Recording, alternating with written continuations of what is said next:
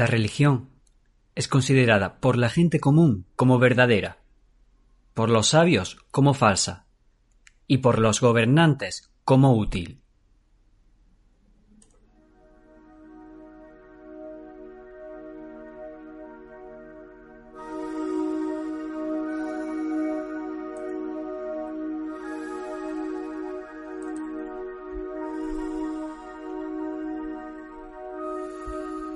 Muy buena frase para comenzar este primer podcast. Esta frase de Séneca que describe muy, muy bien, creo yo, la, la religión.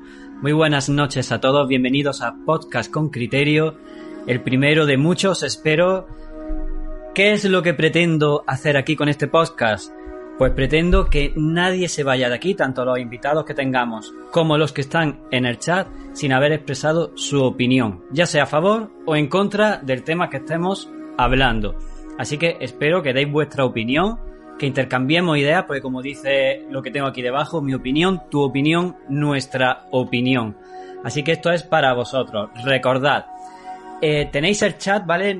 Eh, no voy a estar muy atento al chat porque no quiero que se rompa el hilo mucho de la conversación que tengamos, de la información que tengamos, para que aprendamos lo máximo posible o intercambiemos las máximas ideas posibles. Si tenéis cualquier duda, le podéis preguntar a Denjex ¿vale? Y si alguien quiere hablar o expresar su opinión y por lo que sea no lo leemos porque hay muchos mensajes, poniendo exclamación hablar puede mandar un mensaje de voz aquí al chat, a, perdón, al stream, al directo y todos lo escucharemos, ¿vale? Así que también decir que al final del directo sortearé eh, tres cartas para poder hablar en el próximo directo, así que quedaros que si os toca en el próximo directo os vaya a hinchar de hablar. Bueno, ¿qué tenemos para este primer podcast? Vamos a hablar, vamos a hablar eh, un poquito de religión, ya sabéis, pero sobre todo nos vamos a centrar en cosas de la Biblia.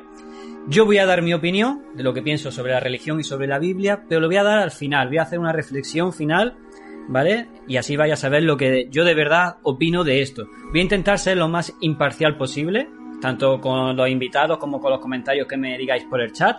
Voy a intentar gestionarlo de la mejor forma posible sin que se me vea mucho el plumero, aunque lo dudo, sobre todo en este tema. Pero bueno, vamos a intentarlo. ¿Qué tenemos? Tenemos contradicciones de la Biblia. Vamos a hablar sobre contradicciones que he encontrado en la Biblia. A lo mejor muchos de vosotros las conocéis. Espero que haya traído algunas que no conozcáis. Si las conocéis ya sabéis, me lo decís. Y me dais vuestra opinión. Vamos también a contar cosas curiosas de la Biblia que por lo menos a mí me ha resultado curiosa. De las que he traído conocía dos de ellas, las demás no las conocía, así que voy a intentar también por ahí sorprenderos. Eh, vamos a tener a Emma, a Emma Rosales como invitado y también como invitado a Denjex que va a traer errores de la Biblia. Vamos a hablar sobre errores de la Biblia. Tiene bastante, tiene pinta de que va a estar bastante interesante, sobre todo cuando Denjex se meta aquí e intercambie sus ideas con nosotros. Por cierto, quiero agradecer a Denjex ¿vale? Lo pesado que he sido con él por, por Instagram sobre todo, porque esta idea la hemos elaborado más o menos, se puede decir que entre los dos, y él me ha dado sus opiniones, me ha dado su apoyo, así que si sale bien, muchas gracias Denjes, y si sale mal, es culpa de Denjes, ¿vale? Así que gracias, gracias, gracias. Eh, y luego al final también tendremos eh, ruegos y preguntas, ¿no? Como si estuviéramos en una comunidad de vecinos. Podréis preguntar, os leeremos tanto al invitado, a Denje, a Emma, como a mí, y podremos hablar un poquito, ¿vale? Ya sabéis que poniendo exclamación hablar, también durante todo el directo podréis podréis eh, hablar aquí con nosotros para que os escuchemos un poquito más, porque a lo mejor ahora mismo no estoy pendiente al chat y no sé lo que estáis diciendo. Veo que tenemos por ahí a Milena, tenemos a Katy, tenemos a H Pro, tenemos a Denjes, como no, a Josudora, a Girasol Amarillo, a Fabi. Bueno, buenas a todos, chicos, buenas a todas y espero que disfrutéis, espero que lo pasemos bien y espero que deis vuestra opinión. Y vamos a dar paso a Emmanuel, que todos los conocéis, pero bueno, por si alguno no lo conoce. Pues nada, agradecerte el espacio, agradecerte la oportunidad de poder estar aquí también con tu comunidad. Eh, veo que en el chat hay hay mucha gente de, eh, que nos conoce a los dos y nada, vamos a compartir pues sabiduría. Eh, sabiduría en un elemento que es el nuestro, eh, nuestro tema prácticamente. Nos vamos a sentir muy cómodos aquí porque, porque nos dedicamos también a, hablar de contradicciones de la Biblia y de, bueno, de cómo hay muchas cosas de la Biblia que, que fagocitan mitos de anteriores y creo que va a estar muy bien.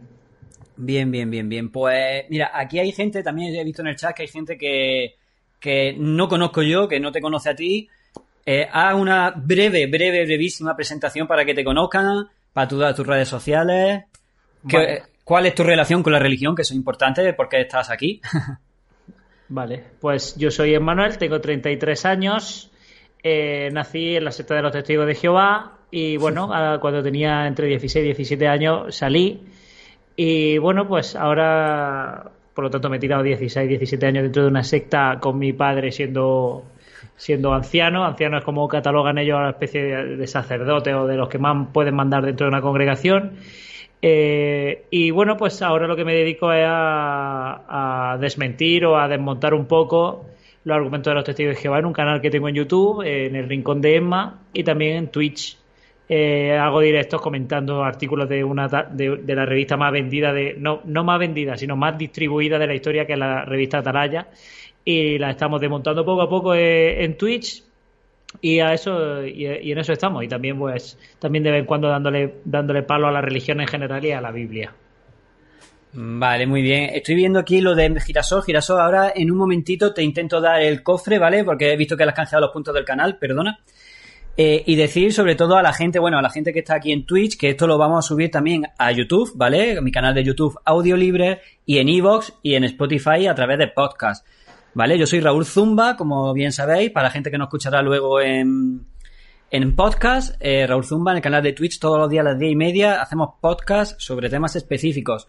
Hoy tenemos a Emmanuel, que tiene su canal de YouTube, para el que no lo conozca, El Rincón de Emma y su canal de Instagram, eh, Gran Mené. Aparte, también hace directo todos los días por la tarde, de momento, hasta que aprenda a hablar catalán. Y en su canal de Twitch, el, espera, que tiene un, tema para. Emma Mené. Emma Mené, que tiene un nombre para cada. Para que, yo Se, lo, se, lo, suelo poner difícil a, los seguidores. O sea, el que me sigue es porque ha, mostrado interés. Sí, sí, sí, sí, te ha buscado, te ha buscado. Ahí ha puesto Denjex eh, también el Twitch de Emma, muy bien, gracias Denjex, cómo no. Y bueno, eh, has dicho que has nacido en una secta, o que has nacido, te has criado en una religión, ¿no? Vamos a llamarle religión, de momento no vamos a ser despectivos. Luego al final de, la noche ya podremos pelearnos. Y quiero preguntarte una cosa. Después de ser ex testigo, ex testigo de Jehová, eh, ¿Qué crees? ¿Crees en la religión? ¿Crees en Dios? ¿Eres ateo? ¿Eres agnóstico? Pues he tenido varios, varios procesos. Eh, bueno, creo que, eh, respondiendo a lo de ser despectivo, creo que, que, catalogarse esta religión a algo no es ser despectivo, simplemente es, una definición realmente, porque una secta tiene ciertas características y definir a una secta eh, como secta no tiene por qué ser despectivo, lo que pasa es que la gente lo entiende así. Eh, dicho eso, he vivido varios, un paso de varios procesos eh, desde que dejé de ser testigo de Jehová, porque uno no deja de creer directamente, uno no, uno no es un drogadicto, por decirlo así, y el día que ya no se mete ya deja de, ser adicto, sino que tiene un proceso bastante largo y en principio pues yo creía en Dios, a pie juntillas, luego creía en Dios de, la, de una manera diferente a como los testigos de Jehová lo hacían, luego creía que había algo, luego me negué a que hubiera nada, simplemente ateo, y ahora pues no me niego a la posibilidad de que haya algo, pero, pero no creo en el Dios tal y como lo pintan las religiones judeocristianas, que son las que creen en la Biblia. Vale, vale, vale. Entonces, en definitiva, ¿crees que hay algo, pero no sabe el qué? ¿O no intuyes? bueno, nadie, nadie sabe el qué, ¿no? creo que puede haber algo. No me cierro la posibilidad de que haya algo, pero eh, no. Pero de momento, como nadie ha demostrado nada, porque evidentemente no se puede demostrar, pues en ese punto estoy. No cerrarme la puerta a nada. Vale, eh, es decir, que eres agnóstico, ¿no? Se puede considerar que eres agnóstico. Sí. Claro, ¿no? Es como la frase esta de. No sé si la habéis escuchado, tanto el chat como tú, que dice: todo el mundo es ateo hasta que el avión tiene un accidente. Sí, sí, buena frase, gran frase. ¿eh? ¿No? Eh, yo creo que, ¿no? No sé qué opina el chat, si, si en, en vuestro lecho de muerte próximo, sobre todo cuando ocurre un accidente que te va a morir, que se va a cortar tu vida, que lo sabes, las Torres Gemelas, dice Dana, por ejemplo, que lo sabes, eh, en ese momento, por muy fuerte que seas, eh, ¿crees en algo? ¿No crees en nada? Yo personalmente, yo creo que no creería en nada. Yo, yo no creo en nada. Ya me estoy postulando, ¿ves? Ya quería dejar la reflexión para el final. Pero bueno. sabemos que no va a haber una reflexión final, ¿sabes? Yo creo que lo va a ir dejando claro. Lo voy a ir dejando claro, sí, sí. Pero no sé si tú, por ejemplo, creerías en Dios o en ese momento o qué te pasaría por la mente. Es decir, no, lo sé. Es clave. No lo sé, la verdad, qué creería, porque hay que verse en esa situación, pero evidentemente todos tenemos eh, que intentar agarrarnos a algo ante lo desconocido. En este caso, la muerte, pues quiere agarrarte a lo que a lo que te han enseñado, ¿no? Que, puede ser una, una salida, una salvación, o decir, mira, me voy a morir, pero ojalá que lo que me han enseñado pero depende de la cultura. Me imagino que, que, a un, budista pues no le molestará tanto, no tendrá tanto miedo porque sabe que a lo mejor se va a reencarnar en algo, no sé.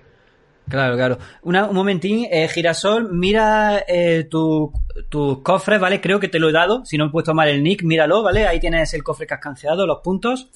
Es lo único que podéis canjear, ¿vale? Porque como habéis visto en las normas, eh, los puntos del canal están desactivados hoy, ¿vale? Durante el podcast están desactivados para que no haya peleas ni fueros internos.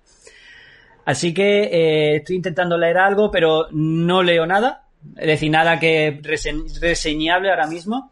Yo estoy empezando a dudar que exista algún, alguien superior, dice Seba. Aquí tenemos de todo, creo. Tenemos gente atea, agnóstica, creyente y dudosa. Como el Papa. La verdad que sí, hombre, a ver, eh, eh, eso, ¿no? Que, que la, hay mucha gente que se niega a ver que un Dios, tal y como nos lo han enseñado, pues sea eh, justo en el sentido de cómo está la, cómo está la, vida, no solo ahora, ahora porque no, cada uno tiene un móvil en el bolsillo y, todo el mundo tiene una cámara y puede enseñar claramente el mal que sufre a su alrededor, pero el mal realmente siempre ha existido, ¿no? Y, es, lógico dudar de, una, de un ser que se supone que te ama y que te idolatra y que te ha creado para disfrutar la vida y que te deje y que te deje pasarla Bien, penurias, ¿no? Creo que creo que va a, va, a ser interesante el podcast de hoy por lo que estoy escuchando.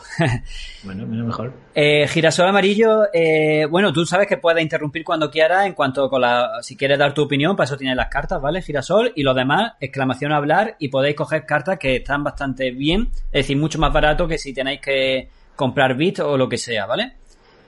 Así que vamos a empezar y eh, esta vez quiero, bueno, tengo aquí una serie de cositas para que el chat también participe. Em, vamos a hacer una encuesta, Danger, ¿vale? Vamos a hacer una encuesta de un minutito nada más para que el chat vote la encuesta. Y eh, mientras que Emma da su opinión, vamos a empezar ya con contradicciones de la Biblia, ¿vale? La encuesta es muy sencilla. ¿Qué fue primero? ¿El hombre o los animales? ¿Tú qué opinas, Emma? Como buen conocedor de la Biblia que Bueno, creo que eh, no se puede catalogar al hombre fuera de ser un animal, ¿no? Es una especie animal más. Sí, bueno, visto desde ese punto darwiniano, sí. Pero, eh, ¿qué dice la Biblia que fue primero? ¿El hombre como ente humano o los animales? Pues si no me equivoco, creo que primero los animales, que existieron primero las criaturas voladoras de los cielos, eh, y demás, y luego existió el hombre, si no me equivoco. Creo que los animales fueron creados primero. De hecho, bueno, no contradice lo que en realidad pudo pasar. Eh, si consideramos la creación de, grandes animales como los dinosaurios, por ejemplo.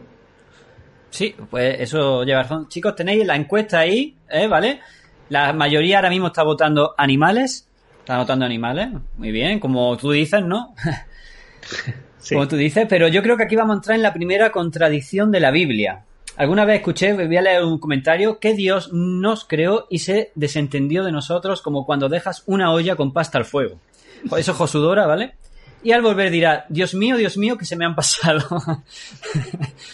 Bien, y desde antes de la Biblia dice Afroman que se cría seres superiores para explicar los sucesos inexplicables de la serie, vale, de la vida, perdón. Vale, sí, Estoy totalmente de acuerdo, claro, ante algo que no se sabe, ante algo que no puede explicar la ciencia, pues nos creamos nuestros falsos dioses, mitos, leyendas que puedan explicar eso, como la danza de la lluvia. Efectivamente, la danza de la lluvia que además, eh, de hecho precisamente el otro día estuvimos hablando de eso, ¿no? Que uno no se crea simplemente dioses porque no te, porque te, por el miedo a la muerte, sino que, por ejemplo, cuando entró la agricultura, cuando el ser humano ya empezó a calcular su alimento eh, a largo plazo, ya no era la caza, sino que, que, la caza te da, te da comida para un tiempo limitado, sino que empiezas a calcular con tu agricultura eh, cómo comer el año que viene Em, entonces eh, querían contentar a lo que ellos entendían como el dios de la lluvia, el dios de las cosechas.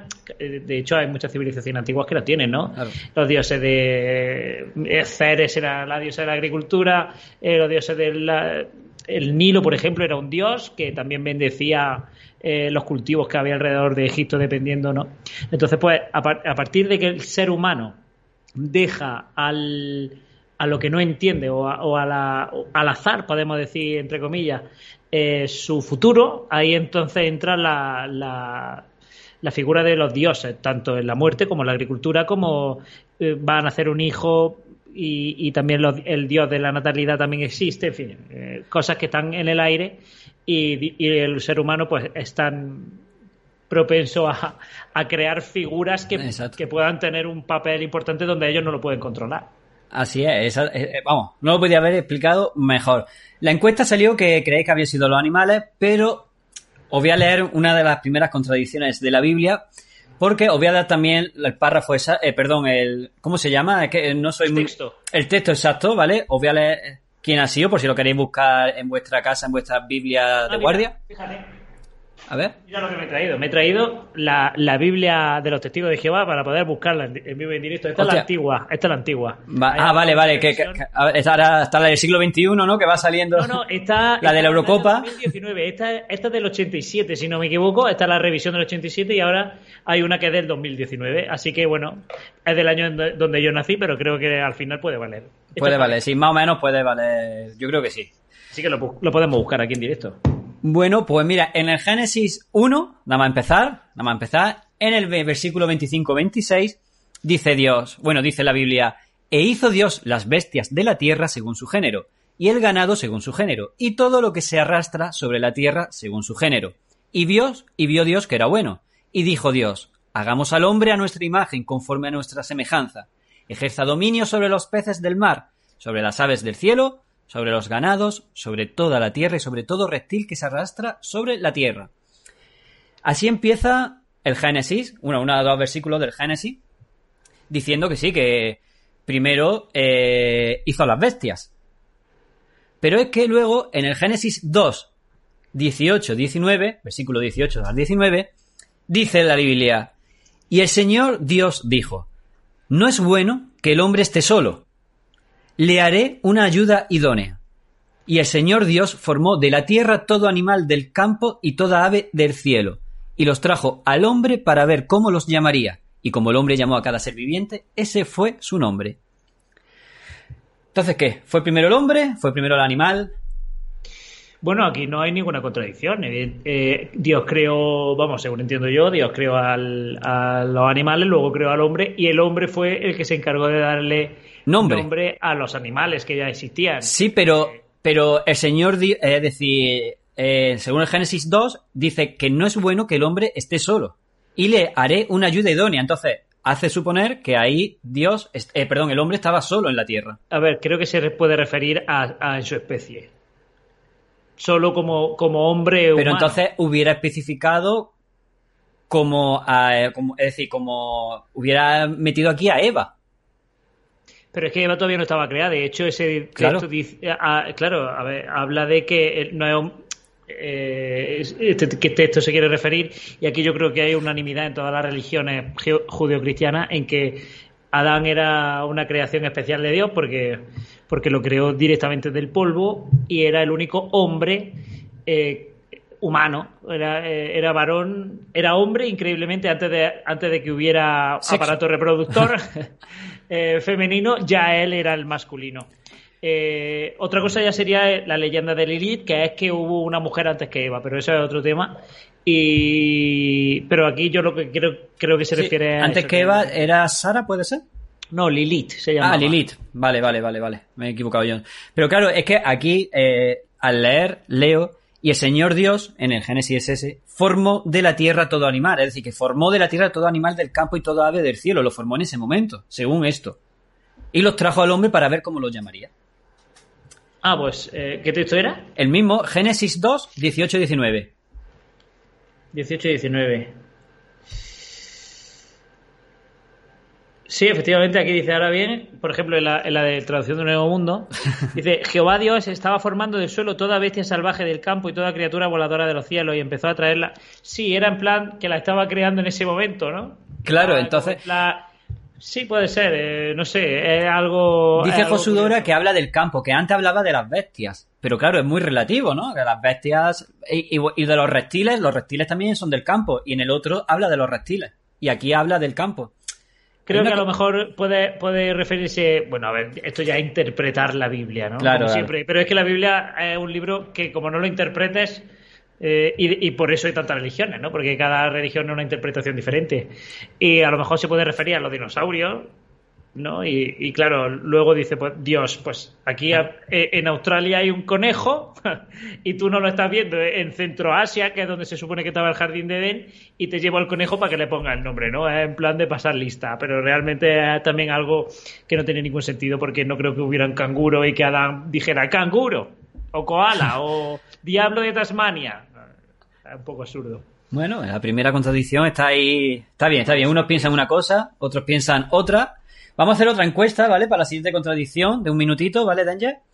Primero hizo los dinosaurios, según Katy, se extinguieron y creó al hombre y el resto de animales. ¿Cómo sabía el, crea- el escritor de la Biblia, en este caso de Génesis, que fue Moisés, que hubo dinosaurio? Porque era inspirada, ¿no? Se supone. Era pero- inspirada de, Pero ¿por qué Dios eh, iba a inspirar a, a- a Moisés haciéndole entender que hubiera dinosaurios? No entiendo qué, qué hilo tiene con el resto del mensaje bíblico, realmente, que es al final la salvación por Cristo, ¿no? Claro. Eh, muy relativo todo, ¿no? La encuesta es: ¿Jesucristo, Jesús, ¿vale? ¿Es un hombre de paz o es un hombre violento? Que a vosotros sé que os gusta la violencia. Muy bien, buena pregunta, ¿eh? Buena pregunta, la verdad, ¿eh? ¿Tú qué, qué dirías?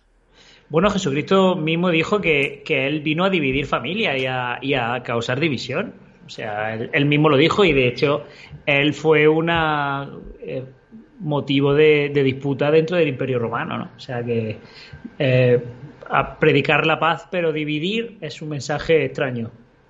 Claro, eh, y la, según la Biblia, eh, ¿cómo, lo, ¿cómo lo ves la Biblia? Es decir, no cómo, lo ve, cómo vino Jesucristo, sino según los versículos de la Biblia, ¿tú crees que coinciden todos en que fue un hombre de paz o hay división o...? Sí, yo creo que, que podemos llegar a la conclusión de que todos, claro, al, al sanar a, a enfermos, al, al ponerse siempre del lado de los desfavorecidos y al darle de comer a hambrientos y demás, pues evidentemente un- eh, era un Pablo Escobar. Era un Pablo Escobar porque, claro, Claro. Pablo Escobar también tenía, tenía al pueblo muy contento, pero luego pues daba, daba caña por otro lado, ¿no? Así que era un poco narco en ese sentido. Claro, eh, mira, dice Milena que nunca había pensado en eso, lo había pensado de Dios, pero no de Jesús. Eh, Yo traigo preguntas para que penséis, ¿vale? a No, pensar todo. no quiero juzgar a nadie por lo que, es decir, que podéis opinar lo que queráis, no por opinar una cosa u otra, vaya a ser juzgados por mi espada, ¿no? Eh, mira, es muy curioso porque el 90% ha dicho que cree en la paz, que Jesús fue un hombre de paz, ha ganado la paz. Dice Girasol que era la paz también, que cree que era la paz, pero inmerso en un movimiento, movimiento revolucionario, ¿vale? Y Dana sigue con los dinosaurios. Pues mira, según, según la, que hable de los dinosaurios. según la Biblia, ¿vale? Hay dos, versio- dos versiones siempre. Contradictorias. Por eso estamos en contradicciones de la Biblia. Una es la de Juan 14:27. Vamos a buscarlo.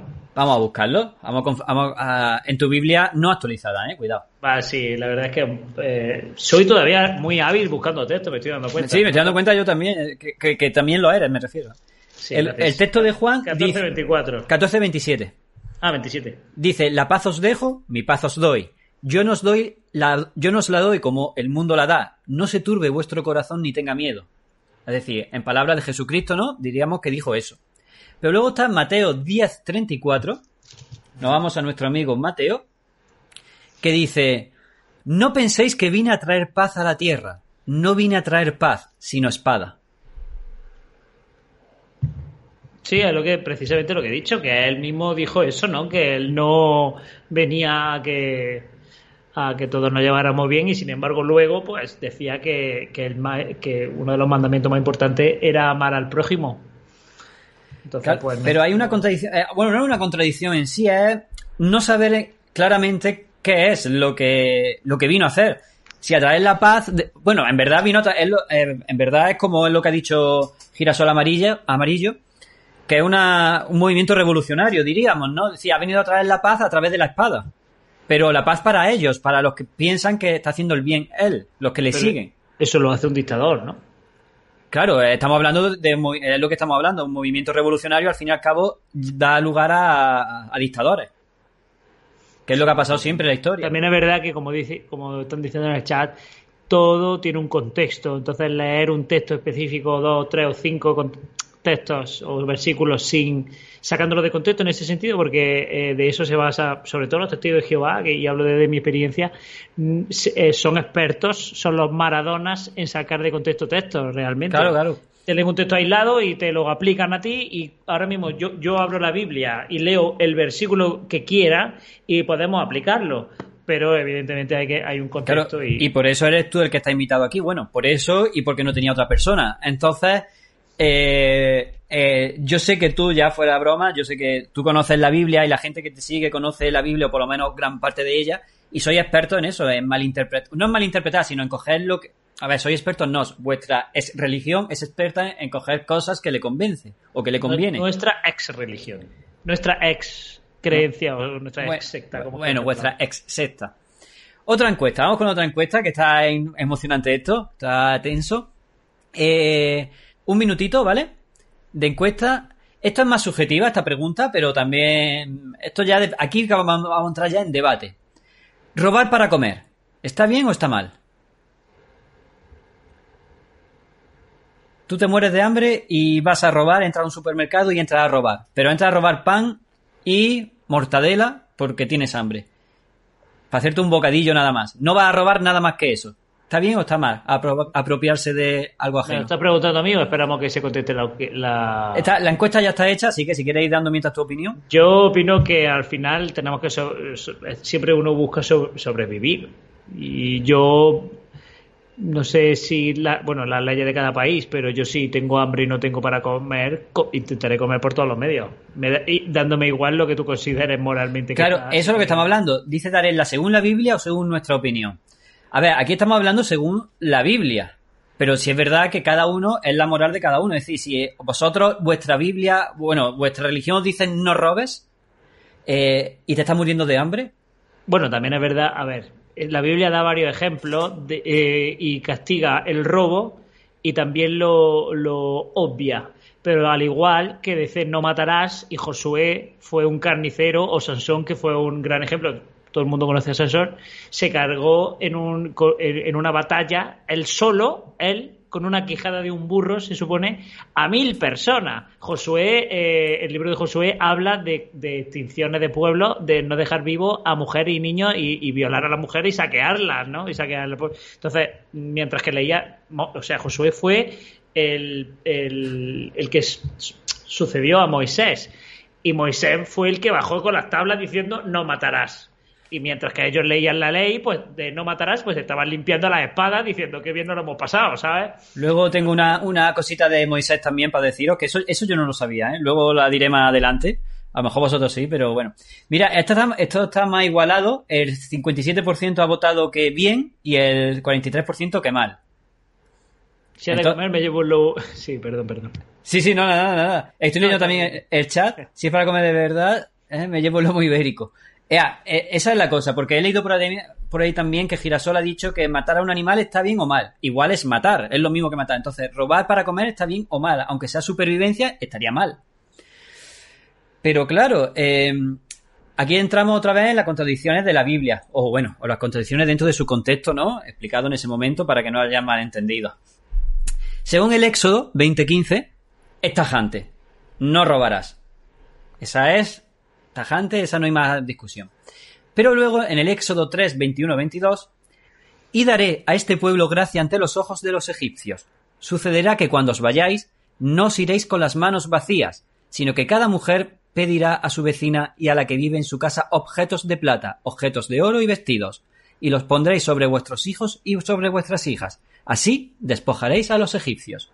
Entonces está justificando que robar a los egipcios sería lo suyo. De hecho, Dios, Dios le prometió a Israel una tierra prometida que era de otra, de otra gente. Él iba, er, era un robo, realmente. Lo que pasa claro, si lo hace Dios, está permitido, como por ejemplo no matar. Yo no sé si, tú sabías que, por ejemplo, a la hora de transportar el arca del pacto, eh, el arca del pacto estaba prohibido tocarla bajo pena de muerte. Y hubo un momento en que el arca del, en, el, en, uno de los transportes, el arca del pacto se estaba tambaleando y uno de los que estaban transportando. ¿El arca, del pacto estamos hablando del arca de Noé? no, el arca del pacto es donde estaban las leyes de Moisés. Vale. Vale. Y hubo un momento que se estaba tambaleando y alguien le echó mano a la. para que no se cayera el arca del pacto y Dios lo fulminó.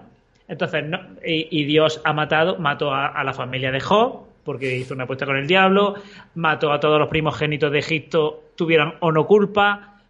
Mandó matar también, ¿no? Eh, sí, o sea, mandó, mató un montón de filisteos y esta, mató a gente inocente en el diluvio y no solo que la mató, sino que además promete otra matanza masiva en el futuro como no le obedezca. O sea que Dios, eh, lo de no matar, creo que no lo leyó. No, no, yo creo que tampoco. ¿Vale? Ahí el chat está dividido también, la caja con dos querubines. Ah, vale, vale, están explicando lo que es. A 42 niños, dice Sebas. A 42 niños lo mató porque Eliseo, porque se metieron con la calvicie de Eliseo y le dijeron sube calvo. Eliseo convocó a Jehová y Jehová mandó a dos osos y descuartizó a 42 niños. es decir, es como Pablo Escobar, manda a otra persona para que... Pablo Escobar, sí, tiene, claro, tiene a los sicarios que son la naturaleza. O sea, lo mismo el, está la abuela sauce que puede hacer crecer sus ramas y ahorcar a alguien, o coger dos osos o una plaga de hormigas y que te coman. Eh, Dios es Dios. Eh, hola Itil, buenas noches, bienvenido, ha entrado ahora mismo. Para él no son las normas, haz lo que yo, haz lo que digo, pero no lo que hago. Eso es una muy buena aplicación de la Biblia de la religión en este momento, ¿eh? Haz lo que, sobre todo con el tema, a ver, me voy a meter a lo mejor en temas turbulentos que no tenía pensado entrar, pero sobre todo con el tema de la pederastia, ¿no? Eh, que entre los curas. Es decir, haz lo que yo, eh, lo que yo digo, pero no lo que yo hago. Es decir, vamos que eso es un tema bastante turbio porque realmente, además, siempre es, o lo habitual es, pederastia además homosexual. Sí, pederastia suele ser. Un cura siempre o habitualmente hace ese tipo de, de barbaridades con niños, varones. Me parece curioso, la verdad. Sí, Bastante, bastante. Pero, es un tema aparte. Eso es ya entrar en los pastores de una religión muy, muy concreta. Eso si queréis, otro día hablamos de homosexualidad y pederastia y, lo cerramos un poquito más. Y ponemos la noche turbia en vez de la noche para pasarlo bien, porque estamos pasándolo para pasarlo bien e intercambiar opiniones. Dice Afroman, en Romanos 2.21 Pablo también lo explica que robar es malo realmente, en muchos textos lo explica, de una forma u otra que robar es malo aunque sea para comer. Bueno, eh, de hecho, Jacob le robó su, la primogenitura a Esaú eh, mintiendo. Además, robó y mintió. Por lo ah. tanto. Son muchas contradicciones las que van surgiendo a lo largo de, todo, ¿no? De mientras más sacamos, más cosas sacamos. Pues es que esto hizo lo contrario. Este hizo lo contrario. Claro. Recordad, chicos, que si queréis poner algo, ¿vale? Poniendo exclamación a hablar, se oye por todo el chat por si nos saltamos algún, algún chat vuestro, algún mensaje vuestro. Para este no va a haber no va a haber eh, encuesta, ¿vale? Pero quiero que dé su opinión, tanto el chat como vosotros, como Emma. ¿Cuáles crees que fueron las últimas palabras de Jesús? Pues al morir. Depende, de qué evangelio leas. Ah, bien. No sé. Si, si lees uno te dice en tus manos encomiendo el espíritu, si otro, si lees otro te dice eh, porque me has abandonado, si lees otro te dice se ha cumplido, depende de qué evangelio leas. Vale, entonces aquí estamos de acuerdo que hay una contradicción bastante clara, ¿no? Sí. Bastante, bastante clara. Aquí eh, estamos en Salmos 22.1, por ejemplo, en el que dice que sí, Dios mío, ¿por qué me has abandonado? ¿Por qué estás tan lejos de mi salvación y de las palabras de mi clamor? Oh Dios. Y luego está Lucas 23.46 y Jesús clamando a gran voz dijo, Padre, en tus manos encomiendo mi espíritu, y habiendo dicho esto, expiró. ¿Cuántas veces no habrás dicho eso después de salir de fiesta, eh? Bueno, muchísimas. a, mí, me recuerda, o, quiero recordar la película de la Pasión de Cristo, que quería meterlo todo, Y entonces, en la agonía de Jesucristo, metió todas las frases una detrás de otra, en plan. ¿Por Sí, qué sí, me abandonado? Y luego, porque no sé qué, porque no sé cuánto. Entonces, él estaba diciendo todas las frases una detrás de otra hasta que ya, pues, dijo la última, que es la que más eh, peliculera puede ser de se ha cumplido. claro, porque si dices se ha cumplido, la primera frase no te cuadra, ¿no? No, claro, va a claro. decir- no va a decir se ha cumplido. Padre, ¿por qué más? Entonces, pero es como la muerte de Judas. Eh, hay eh, un evangelio donde dice que se ahorcó y hay otro evangelio que dice que se despeñó. Entonces, sí, pues, eso es verdad, eso también lo he leído. Yo eso no lo traigo, pero pero sí es verdad que lo he leído. ¿eh? ¿Y, y cuál, cuál no se sabe cuál es, no? Sí, que bueno, a ver, se, algunos especulan y yo lo he llegado a oír que Judas se ahorcó encima de un precipicio.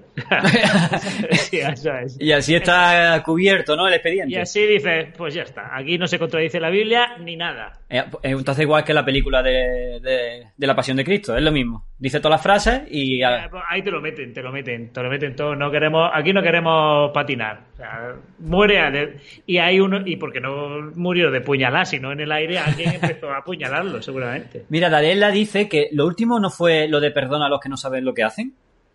No, eso fue cuando lo estaban cuando lo, cuando Es lo verdad. estaban maltratando. Cuando estaban pegando latigazos, ¿no? Sí. Cuando estaban en, en maltrato. No, no- no sé exactamente lo que estaban haciendo con él, pero era en la película de la Pasión de Cristo, por ejemplo, sale que era cuando le estaban clavando los clavos, pero realmente no era era en- a, lo, a lo largo del martirio, realmente. Dice que la contradicción de Judas hay, hay más que solo como murió. Seguramente si haya más, solamente que la muerte, porque Judas es un... En verdad Judas es un ser bastante enigmático. Porque luego lee el Evangelio de Judas y, y, y dice, hostia, a lo mejor Pero, no... pero el Evangelio de Judas no es Judas eh, Iscariote, es Judas Tadeo. No, pero por lo vi- no, pero yo me refiero a la no- a la, a la- a la a la- joder, al Judas al apócrifo, que no me sale el nombre. Eh, según eso, eh, no tiene nada que ver lo que nos pintan en la Biblia con ese texto. A lo mejor también intentó lavarse el nombre, ¿no? No, de hecho, creo que la actitud de Judas eh, puede cuadrar con una persona muy arrepentida porque se ahorcó por, por, Sí, por porque estaba muy arrepentido, o sea, se arrepintió y se quitó la vida por, por la culpa que sentía. De hecho, la- las monedas las tiró, ¿no? Y Judas, pues también fue un personaje muy importante porque gracias a él se cumplió la profecía. Él- Era, yo siempre he dicho, un personaje tan importante como, por ejemplo, podría ser la Virgen María. Sin Judas no se hubiera podido eh, cumplir la profecía. Entonces, pues no sé, tiene el papel de villano, pero evidentemente eh, no lo fue. No lo fue porque, porque fue absolutamente necesario para, para llevar a Cristo a la muerte, eh, que, es, que se supone que era la salvación de todo. Muy de acuerdo, muy de acuerdo. Ahí están diciendo lo mismo que tú, claro, te, te apoyan ahí. Claro. Bienvenido Judas. Ah, claro, es que- va, dice Katy, bienvenido Judas. Es que ha entrado Abel. Ah, es verdad, mira, qué momento, qué momento. Bueno, un momento, estamos hablando de Judas y entra Abel. Eh, eh, vamos con un tema. Ahora, seguimos con las contradicciones, pero un tema bastante. No sé, yo lo veo peliagudo también, pero bueno, está en la Biblia y quería sacarlo. Además, eh, vamos a hacer mención a Deutero- Deuteronomio, que vamos a hacer mención mucho más adelante, mucho más veces, sobre todo en. Gran libro. Gran, gran libro, ¿verdad? Aquí lo tengo. Ahí está, como busca, ¿eh? Como busca rápido. Bueno, tengo un buscador aquí. Esto se llama Google, esta mano se llama Google. Te encuentra cualquier cosa rápido. Entonces, eh, bueno, yo creo que se puede hacer una encuesta. Se puede hacer una encuesta, eh, Danger, eh, un minutito de encuesta. En caso de... eh, vamos a hablar del castigo, ¿vale? Del castigo que nos pueden eh, inculcar por hacer algo malo, ¿no? Por hacer algo, no sé, cualquier cosa mala que diga la Biblia. Qué interesante. Entonces, eh, pon en la encuesta. eh, soy. A ver, ¿cómo, cómo lo podemos enfocar? Que no- esto lo tengo aquí, pero se me ha venido. No lo tenía para hacer encuesta, pero se me ha venido a la cabeza que creo que puede estar interesante. ¿Soy culpable por algo que no he hecho? o qué? Exacto, exacto, ahí va, ahí va, ahí va. Es decir, ¿soy culpable solamente por mi acto o también puedo ser culpable por algo que no he hecho? Te voy a buscar un texto. Así me gusta, así me gusta. Búscame un texto. Yo tengo aquí dos textos de Deuteronomio 1 y de Isaías el otro. De Isaías o de Zacarías. De Isaías, yo tengo Isaías. Eh... Te contesto. Venga, contesta, contéstame. A ver, hay, un hay una respuesta que es el hombre. eh, Dios no, no castiga al hijo por el, por lo que hayan hecho los padres. Es el Deuteronomio. Y luego está, pues, Adán y Eva, que pecaron y, y hemos heredado el pecado, por ejemplo. Y luego también varios textos donde Dios castiga hasta la décima generación de hijos. Entonces es una contradicción enorme. De hecho, esa eh, hasta la décima generación de hijos, ese, ese es de Deuteronomio también, me parece. Es que lo, eh, lo he leído. a ver si por el chat me pueden decir el texto de Zacarías, donde. Eh, ¿Zacarías era, creo? Eh, mira, yo te, mira, te voy a leer lo que dice Isaías. A lo mejor estás confundido con Isaías o lo que sea, o no. Porque mm. ahí tiene, tiene bastante. Prepare, eh, Isaías 14:21, ¿vale? Preparen para sus hijos el matadero a causa de la iniquidad de sus padres. Que no se levanten y tomen posesión de la tierra y llenen de ciudades la faz del mundo. Entonces, ahí Isaías dice que si tu hijo ha hecho algo mal, que al matadero por, por culpa de los padres, es decir, los padres tienen culpa también. Y luego está Deuteronomio, en el 24, 16, en el que dice, los padres no morirán por sus hijos, ni los hijos morirán por sus padres, cada uno morirá por su propio pecado. Bueno, no tiene sentido en el, momento en el que heredamos todo el... O sea, el eh, Génesis, que es el primer libro de la Biblia, ya dice que, estamos como estamos por, por, los primeros padres, que en este caso eran Adán y Eva, ¿no? Por lo tanto, eh, un pecado perpetuo.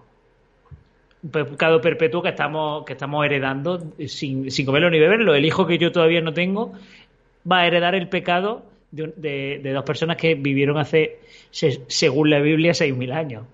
Claro, eh, según la Biblia. Eh, eh, solo por mis actos votan, daré siempre lo que opináis vosotros, no sobre no lo que opine la Biblia, ¿vale? Lo que vosotros pensáis, que a mí me interesa más lo que vosotros pensáis que lo que la Biblia piensa, ¿vale? La, la Biblia estamos aquí nosotros para ir desgranándola, pero a mí me interesa lo que de verdad pensáis vosotros, ¿vale? Eh, claro, es lo que dice él. me parece que te lo puse, sí, te lo puse el otro día en el chat, en tu directo. Es lo mismo que el diablo, ¿no? El diablo que está concebido para hacer el bien o para hacer el mal. Porque si el diablo se carga a la gente que hace el mal, está haciendo el bien. Realmente el diablo es un, es un sicario, o sea, no, perdón, es un, es un verdugo eh, que no, le queda, no le queda más remedio, pero de hecho el diablo en la Biblia puede matar a, puede matar, no, mata seguro a menos de una decena de personas y Dios mata a 25 millones. Entonces, no, no sé quién es el villano la verdad. Claro, esa es la cosa, es decir, eh, el verdugo sí mata al, hace, mata al malo, pero está haciendo el bien, porque está matando al malo. Pero sí que además eh, Satanás no lo mata. O sea, eh, la gente muere, se supone, por, por el pecado original. Y, y, y, el diablo no los mata, los mata el castigo que Dios le ha impuesto. Claro, claro, es que pero el diablo se supone que en un infierno se encargaría de los muertos, pero el diablo no se encarga de matar a la gente mala. Los mata Dios al igual que la gente buena. Claro, dice Develing, eh, pero el diablo no es un ángel que mandó Dios para gobernar el infierno. Mm, eso hay muchas mitologías que así lo mandan, pero no en, la Biblia no. En verdad, en verdad es Caronte. Estamos hablando de Caronte en la mitología griega. El Caronte es el, que, el encargado de llevar a, las almas al infierno. Sí, bueno, y luego está el, encargado del infierno, que en este caso sería Hades, ¿no? Bueno, claro, es decir, Caronte se lo entrega a Hades. Pero en la Biblia no. En la Biblia es un ángel que no se encarga de ninguna región. Eh, de hecho, infierno no, no entendemos infierno como probablemente se los católicos han estado eh, entendiéndolo durante siglos, ¿no? Eh, Dios nunca le encarga a Satanás estar en el infierno, nunca. Nunca. ¿Y eso dónde lo dice? ¿En, la Biblia de los testigos? No lo dice en ningún sitio. Vale, pero ¿te refieres tú a que no, eh, como los católicos la ven, ven el infierno, no es como lo ven quién, los testigos? Es una interpretación del infierno que se hizo, pero realmente en la Biblia, leas la Biblia que leas, la Biblia de América, la Reina Valera, la traducción del Nuevo Mundo, que evidentemente la traducción del Nuevo Mundo no la vamos a poner como ejemplo porque fue porque es una de las palabras traducidas, no, Dios no le encarga nada a Satanás. Satanás es un ángel que se revela, que quiere adoración para él y simplemente él está en la tierra, pero en la tierra eh, conviviendo con los seres humanos, pero no está encargado de ninguna región. De hecho, el demonio, eh, bueno, perdón, el infierno, lo que viene siendo el infierno, Satanás y todo esto, eh, se impuso o se empezó a decir mucho más mucho más adelante del, Antiguo Testamento, es decir, ya en el Nuevo Testamento muy avanzado, a partir de, Contastino, de, de, Contastino, con, joder, no me sale, eh, Contast... Joder, vosotros me entendéis, ¿no? de hecho, el infierno fue concebido como, como es más, más, aceptado más o menos desde Dante. O sea, bueno, claro. hizo su infierno y. pero Dante estamos hablando, claro, en Edad Media ya. Sí, sí, pero lo mismo que un montón de cosas. Lo mismo que, por ejemplo, eh, se, la Trinidad o, por ejemplo, la, la, que María la Virgen murió virgen fue algo que, que se impuso más tarde. Sí, sí, para darle esa divinidad. Eh, realmente la Biblia habla de hermanos carnales de Jesús, por lo tanto, María no pudo morir virgen, pero se estableció que, María era virgen y eso se estableció en concilio después y el infierno salió eh, como concepto posteriormente. Sí, sí, así es. Estoy ahí, esto es historia y esto no es discutible. Esto es quien haya estudiado un poquito de la historia, pues o haya investigado un poco, sabe que esto es verdad. Esto no lo estamos diciendo ni Emma ni yo, como algo que no estamos inventando. Sí, al igual que los libros apócrifos y canónicos se fueron decidiendo. Eh, no, no hay nada que discutir ahí, eh, es tú sí y tú no, y, el gobernante de turno lo decidió. Así, así.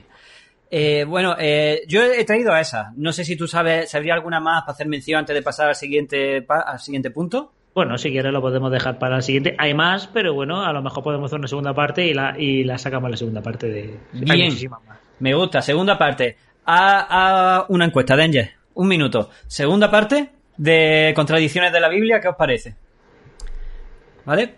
Ahora vamos a meternos, bueno, deciros a todos los que estáis entrando nuevos, bienvenidos aquí al podcast con criterio. Eh, esto, aparte de estar subido en Twitch, estará subido en mi canal de YouTube Audio Libre y en Spotify, ¿vale?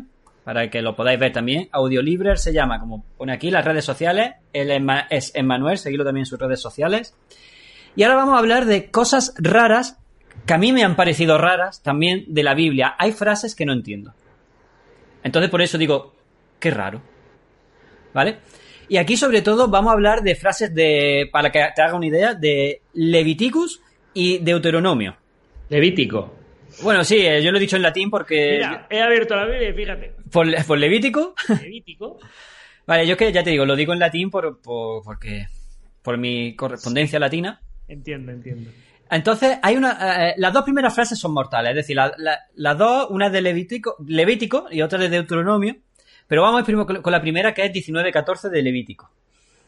no. 19.14, lo tengo por aquí. 19.14, sí, sí. No maldecirás al sordo, ni pondrás tropiezo delante del ciego, sino que tendrás temor de tu Dios, yo, Jehová. ¿Qué esto te tiene que ver? Porque esto yo lo he leído como 40 veces y no entiendo que no maldiga al sordo ni pongas tropiezo delante del ciego. Claro, no hagas esas maldades, ¿no? a ver, claro, eh, es lo que estábamos diciendo antes del contexto, era muy importante porque por ejemplo, si empezamos a leer desde el párrafo, desde el versículo 11, te leo, no deben hurtar, no deben engañar, no deben tratar falsamente ninguno de eh, con ningún asociado, no deben jurar en mi nombre una mentira, a modo que de veras profanes el nombre de tu Dios, no debes defraudar a tu prójimo y aquí no debes invocar mal contra un sordo y delante de un ciego no puedes poner un obstáculo. Y el 15, por ejemplo, sigue, no deben hacer injusticia en el juicio, no debes tratar con, con parcialidad de condición humilde, en fin. Aquí están poniendo una, una serie de, de reglas que un, versículo aislado, pues evidentemente sí, claro, exacto. por sorpresa. Eh, pues, pues, eso es, eso es. Mira, dice, me ha gustado mucho esta respuesta de Josudora, básicamente, que no seas troll. sí, que no troles. Que no troles, no troles. Ahora, eh, este, este, este me ha acordado mucho de vosotros por lo de los testigos, porque dice la palabra congregación por primera vez, o lo que yo he visto. Y eh, es muy escabroso, ¿no? Escatológico, podríamos decir. Deuteronomio 23.1. No entrará en la congregación de Jehová quien tenga los testículos magullados o mutilado el miembro viril. Si yo me he caído y me he rozado los testículos con el pavimento, ¿no puedo entrar a la congregación ese día? Si, si simplemente te los has rozado, probablemente sí. Pero si has sufrido una quemadura de primer grado en ese rozamiento de pavimentil, no, no debes. Es una de las cosas increíbles que tiene Deuteronomio, al igual que también tiene el, el pentagramatón, eh, las leyes increíbles de no, no mezclar no mezclar telas en la ropa o no hacerte trenzas. De eso hay otra frase ahora que quiero que me expliques, lo de las trenzas. pues eso es, ¿no? Eh, no, no las mujeres no pueden tener trenzas o los hombres no pueden cortarse la barba y luego eh, en el Nuevo Testamento condena al hombre que tiene el pelo largo. En fin, es así. La Biblia es que tiene sus cosas. A mí me, me hizo mucha gracia porque, vamos, no. Sinceramente me hizo gracia. Le puedo ofender a quien le pueda ofender, pero que no me dejen entrar a una reunión por tener. Pues qué sé, o porque sea eunuco, como dicen por ahí. A mí me gustaría ver el portero, o sea, el portero. los huevos.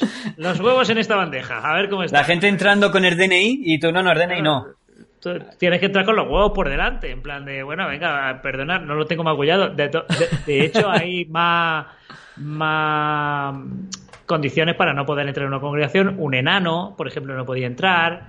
En fin, hay muchas cosas que, dices, vale. un, enano, es que los enanos los carga el diablo. El enano los carga el diablo. Los enanos no sabes por dónde te van a salir. Yo esa ley la veo bien. Ah, broma, broma. Eh, bueno, ha salido la encuesta que sí, que habrá segunda parte. Pues venga. Habrá segunda parte seguramente desde Conexión Lerida Jaén.